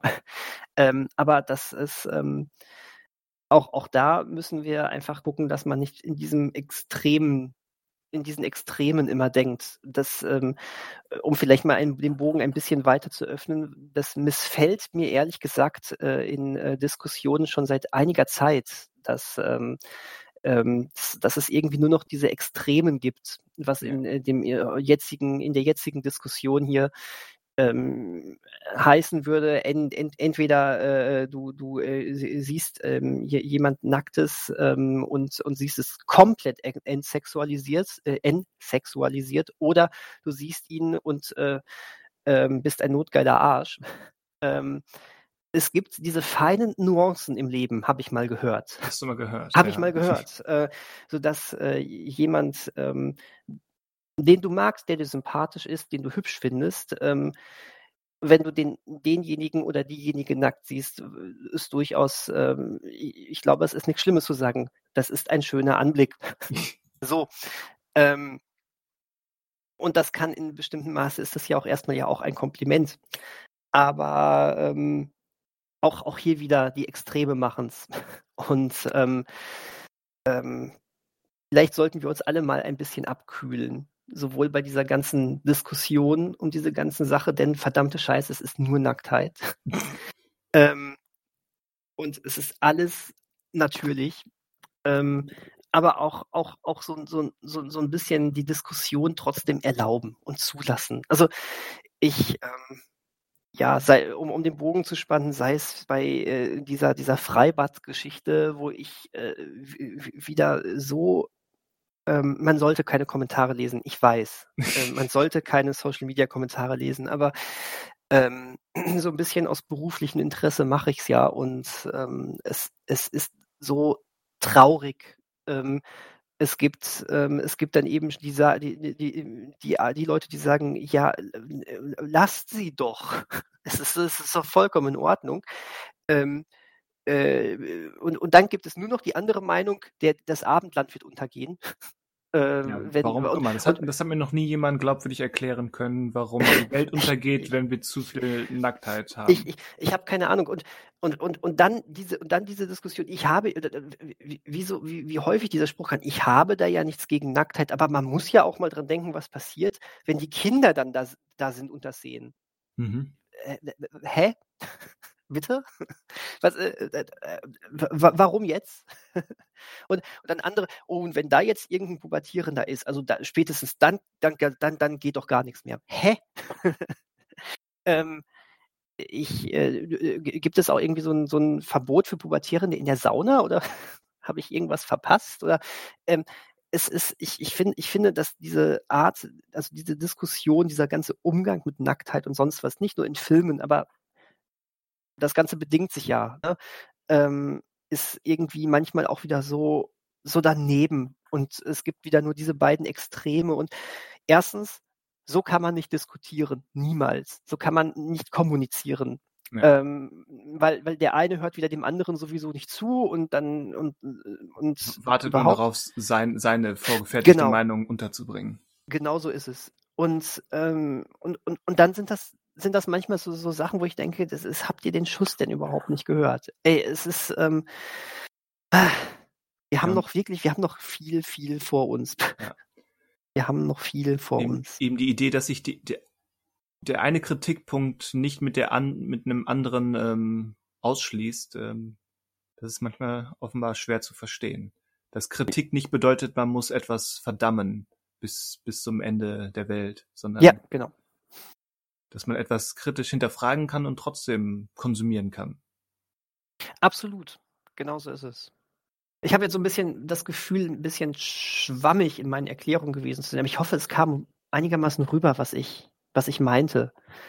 Ähm, ich denke schon. Ich habe zumindest ich mir eine Meinung gebildet, was du gesagt hast und werde sie verfestigen und dir unter die Nase reiben bei nächster Gelegenheit.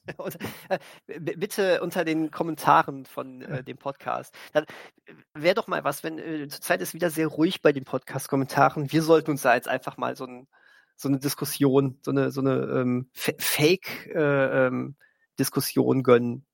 So einfach, wo wir, wo wir mal komplett einfach mal voneinander ähm, äh, ja. empört sind. Da, Daniel hat also behauptet das. Wir ja, sollten aber halt nicht im Podcast ankündigen, sonst wird es vielleicht nicht so glaubwürdig, der Fake. Ach so. So, ja, ist egal. Dann, dann weißt du aber, wer uns gehört hat und wer nicht. Stimmt. Ja? Das ist ein Test. So, das ist ein Test. Die Auflösung kommt auch vielleicht in einem ganz anderen Thread, aber nicht mehr im Obi-Wan-Thread, der geht mir jetzt auf den Sack zurzeit. ähm, da wird mir zu viel über Obi-Wan geredet. ja. Äh, ich, ich glaube, das ist ein Thema, über das könnten wir jetzt noch so viel sprechen. Und ja. ähm, ich glaube, ich fände es schön, wenn wir das auch mal wieder täten. Aber vielleicht auch immer, immer wieder, weil ich glaube, wir werden sowieso immer mal wieder Filme gucken, wo es Nacktszenen gibt. Behaupte ich jetzt mal. Behauptest du. Ja. Behaupte ich mal. Ähm, Vermeide ich. Ich schaue immer vorher, ob es da welche gibt. ja. es, es gibt ja auch immer mal welche, äh, wieder welche, die, die kommen auch sehr überraschend. Ähm, die letzte ähm, überraschende Nacktszene im Kino ähm, war für mich, äh, weil ich damit nie gerechnet hätte, bei dem Regisseur, äh, bei, äh, bei, beim letzten Wes Anderson-Film. Ach so. Ja. Ah, mhm. ähm, wie, wie, wie heißt sie nochmal? Lea Seydoux. Genau, richtig. Hätte ich nicht gedacht, dass sie so eine ähm, voll äh, äh, Nacktszene da bekommt. Aber auch hier, es hat gepasst. Ne? Ja. Und es war, es war, es war, es war super. Also äh, und ja, also um das jetzt zu erklären, die Leute, die den Film nicht gesehen haben, ähm, The French Dispatch ist es und äh, sie ähm, äh, ist da halt Ak äh, Aktmodel. Und, äh, genau. und typisch Wes Anderson hat er sich da auch wieder was einfallen lassen, wo es, wo, wo es dann um ihre Talente geht und sie, sie, sie steht dann da nackt und, und, und macht da Verrenkungen mit ihrem Körper. Das ist der Wahnsinn. Ähm, aber das, da wird keiner auf die Idee kommen und sagen, äh, oh Gott, Untergang der Welt, Hilfe. Es ist einfach eine coole eine coole Sache. Es war es ist einfach schön. Eine schöne, schöne Szene gewesen. Auch lustig. Vor allen Dingen lustig, ja. Und ähm, wäre doch schade, wenn es solche Szenen nicht mehr geben könnte, würde. Also Leute, also Leute. Geht, geht, geht mal, zieht euch mal den Stock aus dem Arsch. Geht mal ein bisschen äh, vernünftiger mit solchen Sachen um. Wir sind doch alle erwachsen. So. Ne? Ich weiß nicht, ob alle, die uns zuhören, erwachsen sind geht um das Mindset. Okay. Werdet also, erwachsen. Und, und vielleicht dann umso besser, wenn uns nicht Erwachsene zuhören, Nacktheit ist was Natürliches. so. Ne? Kann man doch auch nicht häufig genug sagen. Oder vielleicht dann sogar mal gesagt, ihr seid gut, so wie ihr seid. Hört nicht auf die anderen. Ist ja, das, so. Dieser Podcast ist wie, wie diese, wie die Doppelseite Dr. Dr. Sommer äh, mit den Nacktbildern in, damals in der Bravo. Ach, auch, auch das war, das, das, das war auch wieder so totaler Quatsch. Aber gut. Aber wie, wobei, äh, die, aber Dialog. Eigentlich, aber eigentlich ist das doch nach demselben Prinzip, weil es doch, weil doch diese Nacktaufnahmen, wenn ich das richtig in Erinnerung habe, auch ähm, so explizit unerotisch waren. So einfach nur, ja, da ist ein nackter menschlicher Körper. Ende. Ja, das stimmt. Das stimmt. Ähm, Und trotzdem haben die, äh, ähm, dann, dann haben die auch irgendwelche Hobbys damals auch irgendwie immer angegeben und haben dann schon geschrieben, oh, ich hatte mein erstes Mal mit 13 und sonst was. Also das, das war, das war eine, da waren auch schon wieder so, so Zahlen genannt, wo ich immer dachte, ja, yay, äh, mhm, bin ich nicht. Das ist, weiß ich nicht. Also ja gut, ich, ich glaube, wer sich dann mit, mit 18, 19 dafür bereit erklärt, in der Bravo ab, nackt abgelichtet zu werden, ähm, also entweder ist das dann so eine, so eine, ähm, so eine, so ein Versuch der Gegensteuerung, weil man merkt, okay, ich, ich hinge hinterher, oder was eben viel wahrscheinlicher ist, dass man eben schon, schon etwas ähm, erfahrener ist. Äh, Natürlich, man, klar. Man Aber das, das sorgt auch schon wieder für einen falschen Querschnitt. Das und, und, und gerade da ist diese Seite, also sind diese beiden Seiten ja auch wieder für da gewesen, ähm, dass, dass du eigentlich sagst, du bist gut so wie du bist. Aber dann hast du, hast du in jeder Ausgabe, oh cool, der hatte mit 13 Sex, der mit 12, der mit 15, oh, ein Spätzünder mit 15. Also, ne, du verstehst, was ich meine. Also, ja, aber ich weiß nicht, da müsste man jetzt mal äh, recherchieren, ob das wirklich so formuliert wurde. Mit, ich glaube ähm, ja. Ich glaube ja. Ich war nie der große Bravo-Leser. Ich habe früher die Bravo Screen Fan gelesen. Da waren aber keine nackten Menschen drin. Nee, nicht wirklich. Ähm, aber äh, nee, ich glaube, das war, das war immer so explizit danach gefragt, weil du solltest dich ja auch generell mit denen von denen einen Eindruck bekommen. Ja, in diesen Interviews, aber ohne, ohne jetzt diesen ohnehin schon langen Podcast noch weiter in die Länge ziehen zu wollen.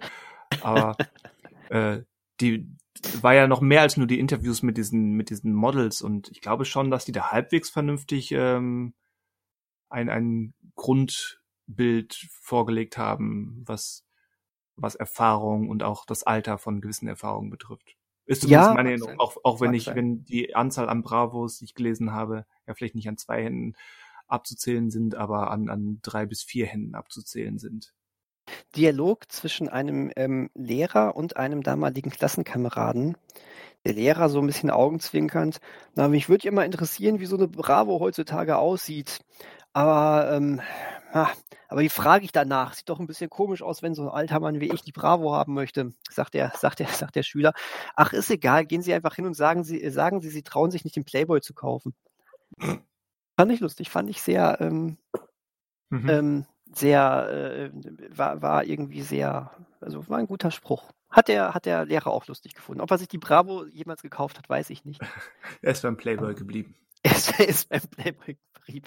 Wahrscheinlich, wahrscheinlich hätten sie ihn nicht abgekauft, wenn er sagt, er traut sich nicht, einen Playboy zu kaufen. Sie, aber, sie haben doch letzte Woche erst. Psst. Genau. Wobei auch der Playboy übrigens, ähm, war ja mal, ich war mal ganz enttäuscht, äh, wie dieses Heft eigentlich ist als ich mal, glaube früher mal zum ersten Mal so ein Playboy in der Hand gehabt hatte.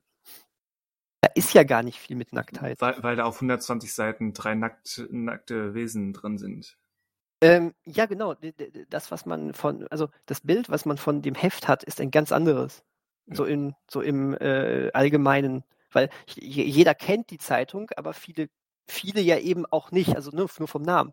Und äh, das ist ja schlicht und einfach ein stinknormales äh, äh, Männer-Lifestyle-Magazin. Total langweilig für mein Empfinden übrigens.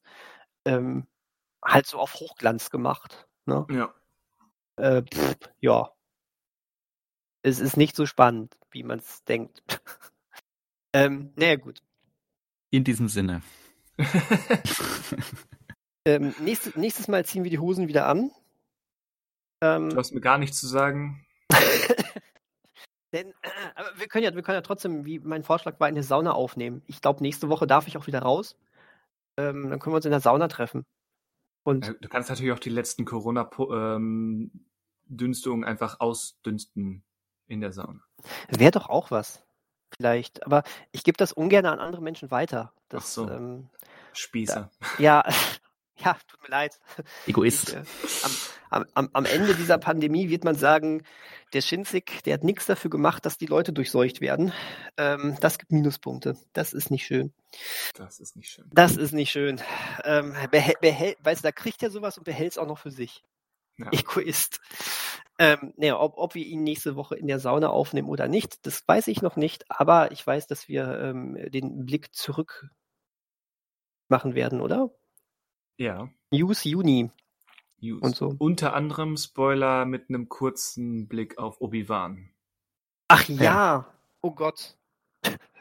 Obi-Wan, Star Wars auf Wish bestellt. Richtig. ah, ja, ich habe die Serie so ein bisschen jetzt gefressen, nachdem mein erster Eindruck damals ja ganz gut war. äh, naja, naja, nee, sprechen wir nächste Woche weiter. Ähm, Spoiler, Miss Marvel ist tausendmal besser. Habe ich nicht reingeschaut. Äh, tu, tut das mal, das ist nämlich gut. Aber da sprechen wir dann, denke ich, auch spätestens drüber, wenn der Run zu Ende ist. Ja, äh, jetzt darf ich sagen, oder? Oder? Kommt drauf an. Ja, da, darf ich wenn, sagen. Wenn du Tschüss sagen willst, ja. Ja, komm. In dem Sinne, mhm. ähm, es war schön mit euch. Ähm, jetzt wollt, du, musst, jetzt, du musst nicht Monolog machen, du kannst auch nur sagen, du kannst dich auch nur verabschieden. Du musst nicht jedes Mal äh, deine Grabrede üben. Aber das mache ich, weil man weiß doch nicht, vielleicht ist es das letzte Mal heute, dass wir uns sprechen. Dann muss ich ja wissen, dann muss ich doch schöne letzte Worte gesagt haben. Naja, okay. egal.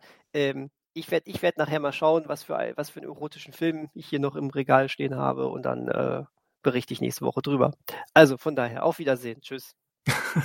das war ein bisschen pumpig. ja, ja. Darf auch mal sein. Ja. Okay, während Daniel die 50 Graustufen-Reihe nochmal auffrischt. Ähm. Ja, genau. 365 Tage, Christian. 365 oh, oh Tage. Jetzt kann ich dabei in der Liste. Wir, wir sollten alle Shortbus nochmal gucken. Der war gut, das stimmt. Shortbus ist gut. Okay, äh, ja, wir sind, wir sind durch im doppelten Sinne. Es ist aber hier gar nicht mehr so warm. Das ist gut. Deswegen begebe ich mich jetzt äh, eine Etage tiefer. Wünsche eine schöne Woche. Adios zusammen. Ich möchte noch eine Grad, bekannte Seite. Grad drin, das ist kacke. Naja, egal. Tschüss. Achso, Manuel. Ich möchte mit einem Zitat enden. Ähm, und das möchte ich einfach so stehen lassen. Werde mich danach nicht verabschieden. oh je. Sondern einfach nur, wenn Sie Fifty Shades noch nicht gesehen haben, ist diese Liste fehlgeschlagen. okay. Tschüss. Auf Wiedersehen.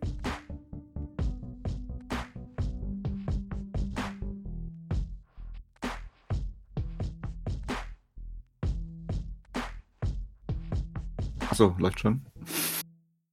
In diesem Augenblick. Ja, da läuft das schon. Ja, wo Was? laufen's denn? In diesem Sinne, in diesem Augenblick. Hm. Hm? Daniel findet den Button nicht. nee, aber. Oder er überlegt äh, sich wieder, wie er den Ordner nennt. Nein, hier hat, ist erst was nicht aufgeploppt. Ich glaube, mein Rechner wird altersschwach. Ich habe hier gerade eine Liste offen mit ähm, ah. 30, 30 Filmen mit nackten Tatsachen. Und auf Platz 14, äh, 13 ist die, also jetzt steht hier dran, die 50 Graustufen-Serie. Ich bin auf derselben Serie, äh, selben Seite gelandet. Das ist großartig, oder? Der, äh, wurde das, wer hatte das übersetzt? Also, also das heißt auf 50 Graustufen-Serien. Also äh, wurde das Wort Serious übersetzt auch? Ich, ich habe es jetzt erst geschnallt mit den Graustufen. So. Meine Güte. Okay. Aber Showgirls ist auf Deutsch geblieben. Äh, ja, da, war, da waren aber noch andere großartige Sachen, oder? Ich gehe gerade, ich, ich überfliege gerade nur die Titel, um zu finden, aber es sind manche übersetzt und manche, ähm, also die meisten sind eigentlich im Original gelassen, wenn es äh, das der Standardtitel ist. Die 50 Graustufen. Könnt, könnt ihr mir das mal schicken? Es kommen am Ende auch sechs Fernsehsendungen, die Sie sehen müssen, wenn Sie junge Gerechtigkeit lieben. junge Gerechtigkeit. Das ist Young Justice, ne? Also die, hm. Alter Verwalter. Ich schick mal den. Ja, ja. Übrigens, ähm, kennt, kennt ihr dieses neu, neue Rezeptur-Ding? Also immer wenn, wenn neue Rezeptur auf irgendwelchen beliebten Sachen steht, dann sollte man echt vorsichtig sein. Junge Rezeptur habe ich noch nie gehört. Neue. Was? Neue. So. Neue Rezeptur. Äh, neue Rezeptur habe ich noch nie gehört. Hast du noch nie gehört? Hm. Ich habe hier gerade so. Wieso sollte man vorsichtig sein? Weil es meistens Kacke schmeckt dann. Also, ja, weil es äh, anders schmeckt als gewohnt. Ja, aber das ist Kacke. meistens nicht besser. Es wird meistens nicht besser. Ich habe hier, ich hab hier äh, aus der Not heraus Lipton-Eistee mir geholt. Oh je. Und äh, dir, geht das, es echt, dir geht es echt nicht gut, ne? Ich habe ich hab das früher geliebt. Ähm, Und äh, hier steht jetzt auch drauf, neue Rezeptur, unschlagbar lecker. Nein, das ist, äh, das ist nicht mehr so wie früher. Also ja, nein, Moment, das, das ist, äh, aber es ist halt auch wirklich nicht mehr, nicht mehr gut. Warum macht man das? So, ich dachte, du sprichst von der Medizin und nicht von ähm, was Normalem. Ja, bei, bei Medizin ist mir, ist mir in erster Linie eh jetzt erstmal egal. Ähm, naja, egal. Es ist genauso, wie, äh, wie, wie als Frufo zurückkam damals. Kennt ihr noch Frufo? Ja, kenne kenn ich mit diesem komischen Alien im Pudding. Ja, das war richtig geil. Das war, äh, wo die Verpackung aussah wie so ein UFO. Dann hast du das abge, dann hast du die geöffnet und eigentlich war nur am, im Außenbereich war der, war der äh, Quark und in der Mitte war so ein ähm, lustiges Alien immer als, ähm, ja, genau. als Spielzeug. Unter anderem auch ein Hund und sowas. Das war ganz cool. Und ähm, die äh, gab es Ewigkeiten nicht mehr. Dann, dann kam es zurück. Dann kam der, das große Frufo-Comeback. Und was haben sie gemacht? Einfach nur irgendeinen stinknormalen Quark in irgendwelchen stinknormalen Bechern gefüllt. Das hat also gar nichts mehr mit dem zu tun von damals. Hm. Natürlich Quatsch. Ja, das ist Quatsch. Ja, man sollte halt manchmal nicht an Dingen zu lange festhalten oder wieder hervorholen, wenn sie eigentlich schon weg waren. Vor, vor allen Dingen, wenn man nicht vorhat, es äh, vernünftig zu machen. Das ist vollkommen richtig. Aber es gibt ja schöne, gute, neue Sachen. Und damit ist die Welt doch wieder in Ordnung. Ja, aber was nicht in Ordnung ist, äh, ist diese, was ihr gerade schon angedeutet habt, die, die, diese deutsche Übersetzung von englischen Titeln. Alter Verwalter. Aber halt nicht konsequent. Das ist manchmal, ich weiß auch nicht, wie das passiert, weil manche Sachen sind übersetzt und manche nicht. Deswegen frage ich mich, welche Software da rübergelaufen ist. Aber mhm. Basic Instinct, Grundinstinkt zu nennen, ist schon, ist schon ähm, großartig. Besser als der Originaltitel. Ja, ja, unten kommt mit dieser jungen Gerechtigkeit, da ist es ähnlich. Da wurde dann, ähm, mal gucken. 50 es wurde Stufen-Serie. Justice League ist aber, Justice League geblieben, aber es gibt dann zum Beispiel die Titanen, was, und es gibt ultimativer Spider-Man. Da wurde das, und Legends of Tomorrow ist Legends of Tomorrow. Also. Aber, aber mich sanft umbringen ist auch schön. Ja. Es geht immer weiter. Jetzt kommen die zwölf besten Clive Owen-Filme, die Sie sehen müssen. Ähm, da, darf ich einmal nur kurz den ersten Satz hier vorlesen? Weil ja. ihr, ihr konzentriert euch, glaube ich, voll auf die, ähm, nur auf die Überschriften, ne? Ähm, dieser erste Satz hat auch schon Fragezeichen in mir ausgelöst.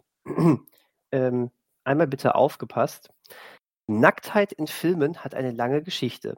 Ab dem Jahr 1915, als Regisseur Louis Weber eine Schauspielerin für seinen Film Nackt für die jüngste Fandom-Fantasy-Premiere von Game of Thrones porträtierte, warte, warte, warte. Nacktheit in Aspekten des Filmemachens ihren Zweck erfüllt. Also erstens ist Lois Weber, Weber eine Frau und ja, der, der Rest erschließt sich selbst, dass das Quatsch ist. Ja, gut, dass wir diesen Podcast auf, auf Basis einer so seriösen Seite geführt haben.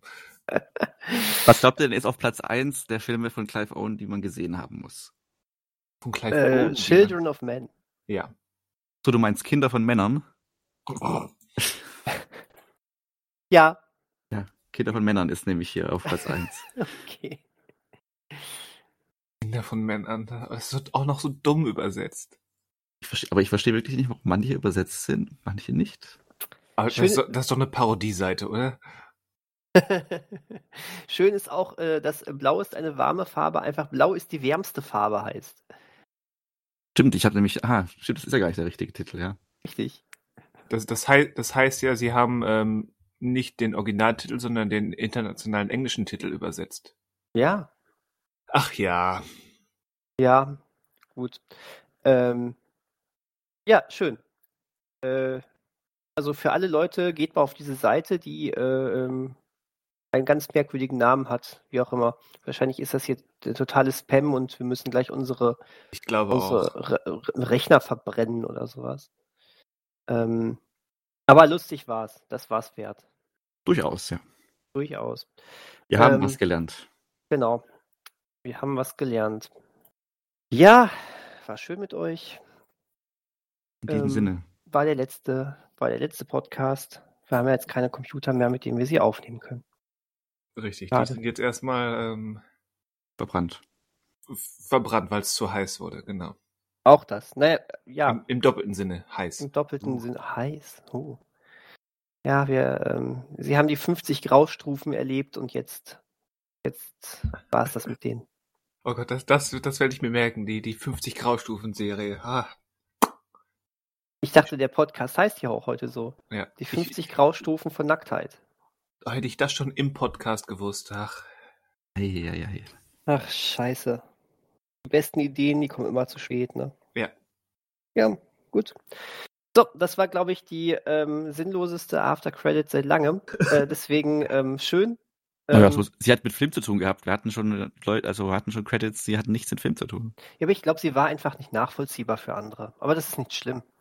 Ähm, ja, weil diese Seite werden wir nicht verlinken. So sieht das nämlich aus. Das ist äh, besser. Können nicht, ich könnte sie gar nicht benennen, die Seite. Ich weiß gar nicht, wie wir die, also nee. wie die heißt. Nee. de.cm bindestrich und so weiter. Genau, also jetzt gerade, wo du, also wenn du es weiterliest, ist auch ganz, was ist, genau, was ist das eigentlich für ein Länderkürzel? Das weiß ich nicht. Länderkürzel PT.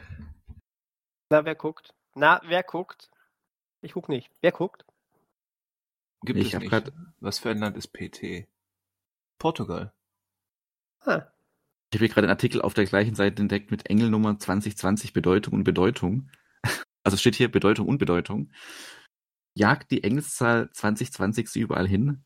erscheint 2020 zufällig, wenn Sie auf die Uhr schauen, oder beträgt Ihre Gesamtrechnung im Restaurant 20 Dollar 20? Oder begegnen Sie in dieser Nummer häufig auf Nummernschildern? Engel sind verkürzt. Also jetzt geht es hier um Engelsnummern. Ist es eigentlich eine Filmseite oder ist das eigentlich ein Sammelsurium von Dingen? Ja, da fragen wir uns doch wieder, was ist es? Und in diesem Sinne. Wer sind wir? Auf Wiedersehen. Bis nächste Woche. Tschüss, macht's gut. Deine will hier weg. Äh, ja, äh, dann macht's mal gut. Tschüss.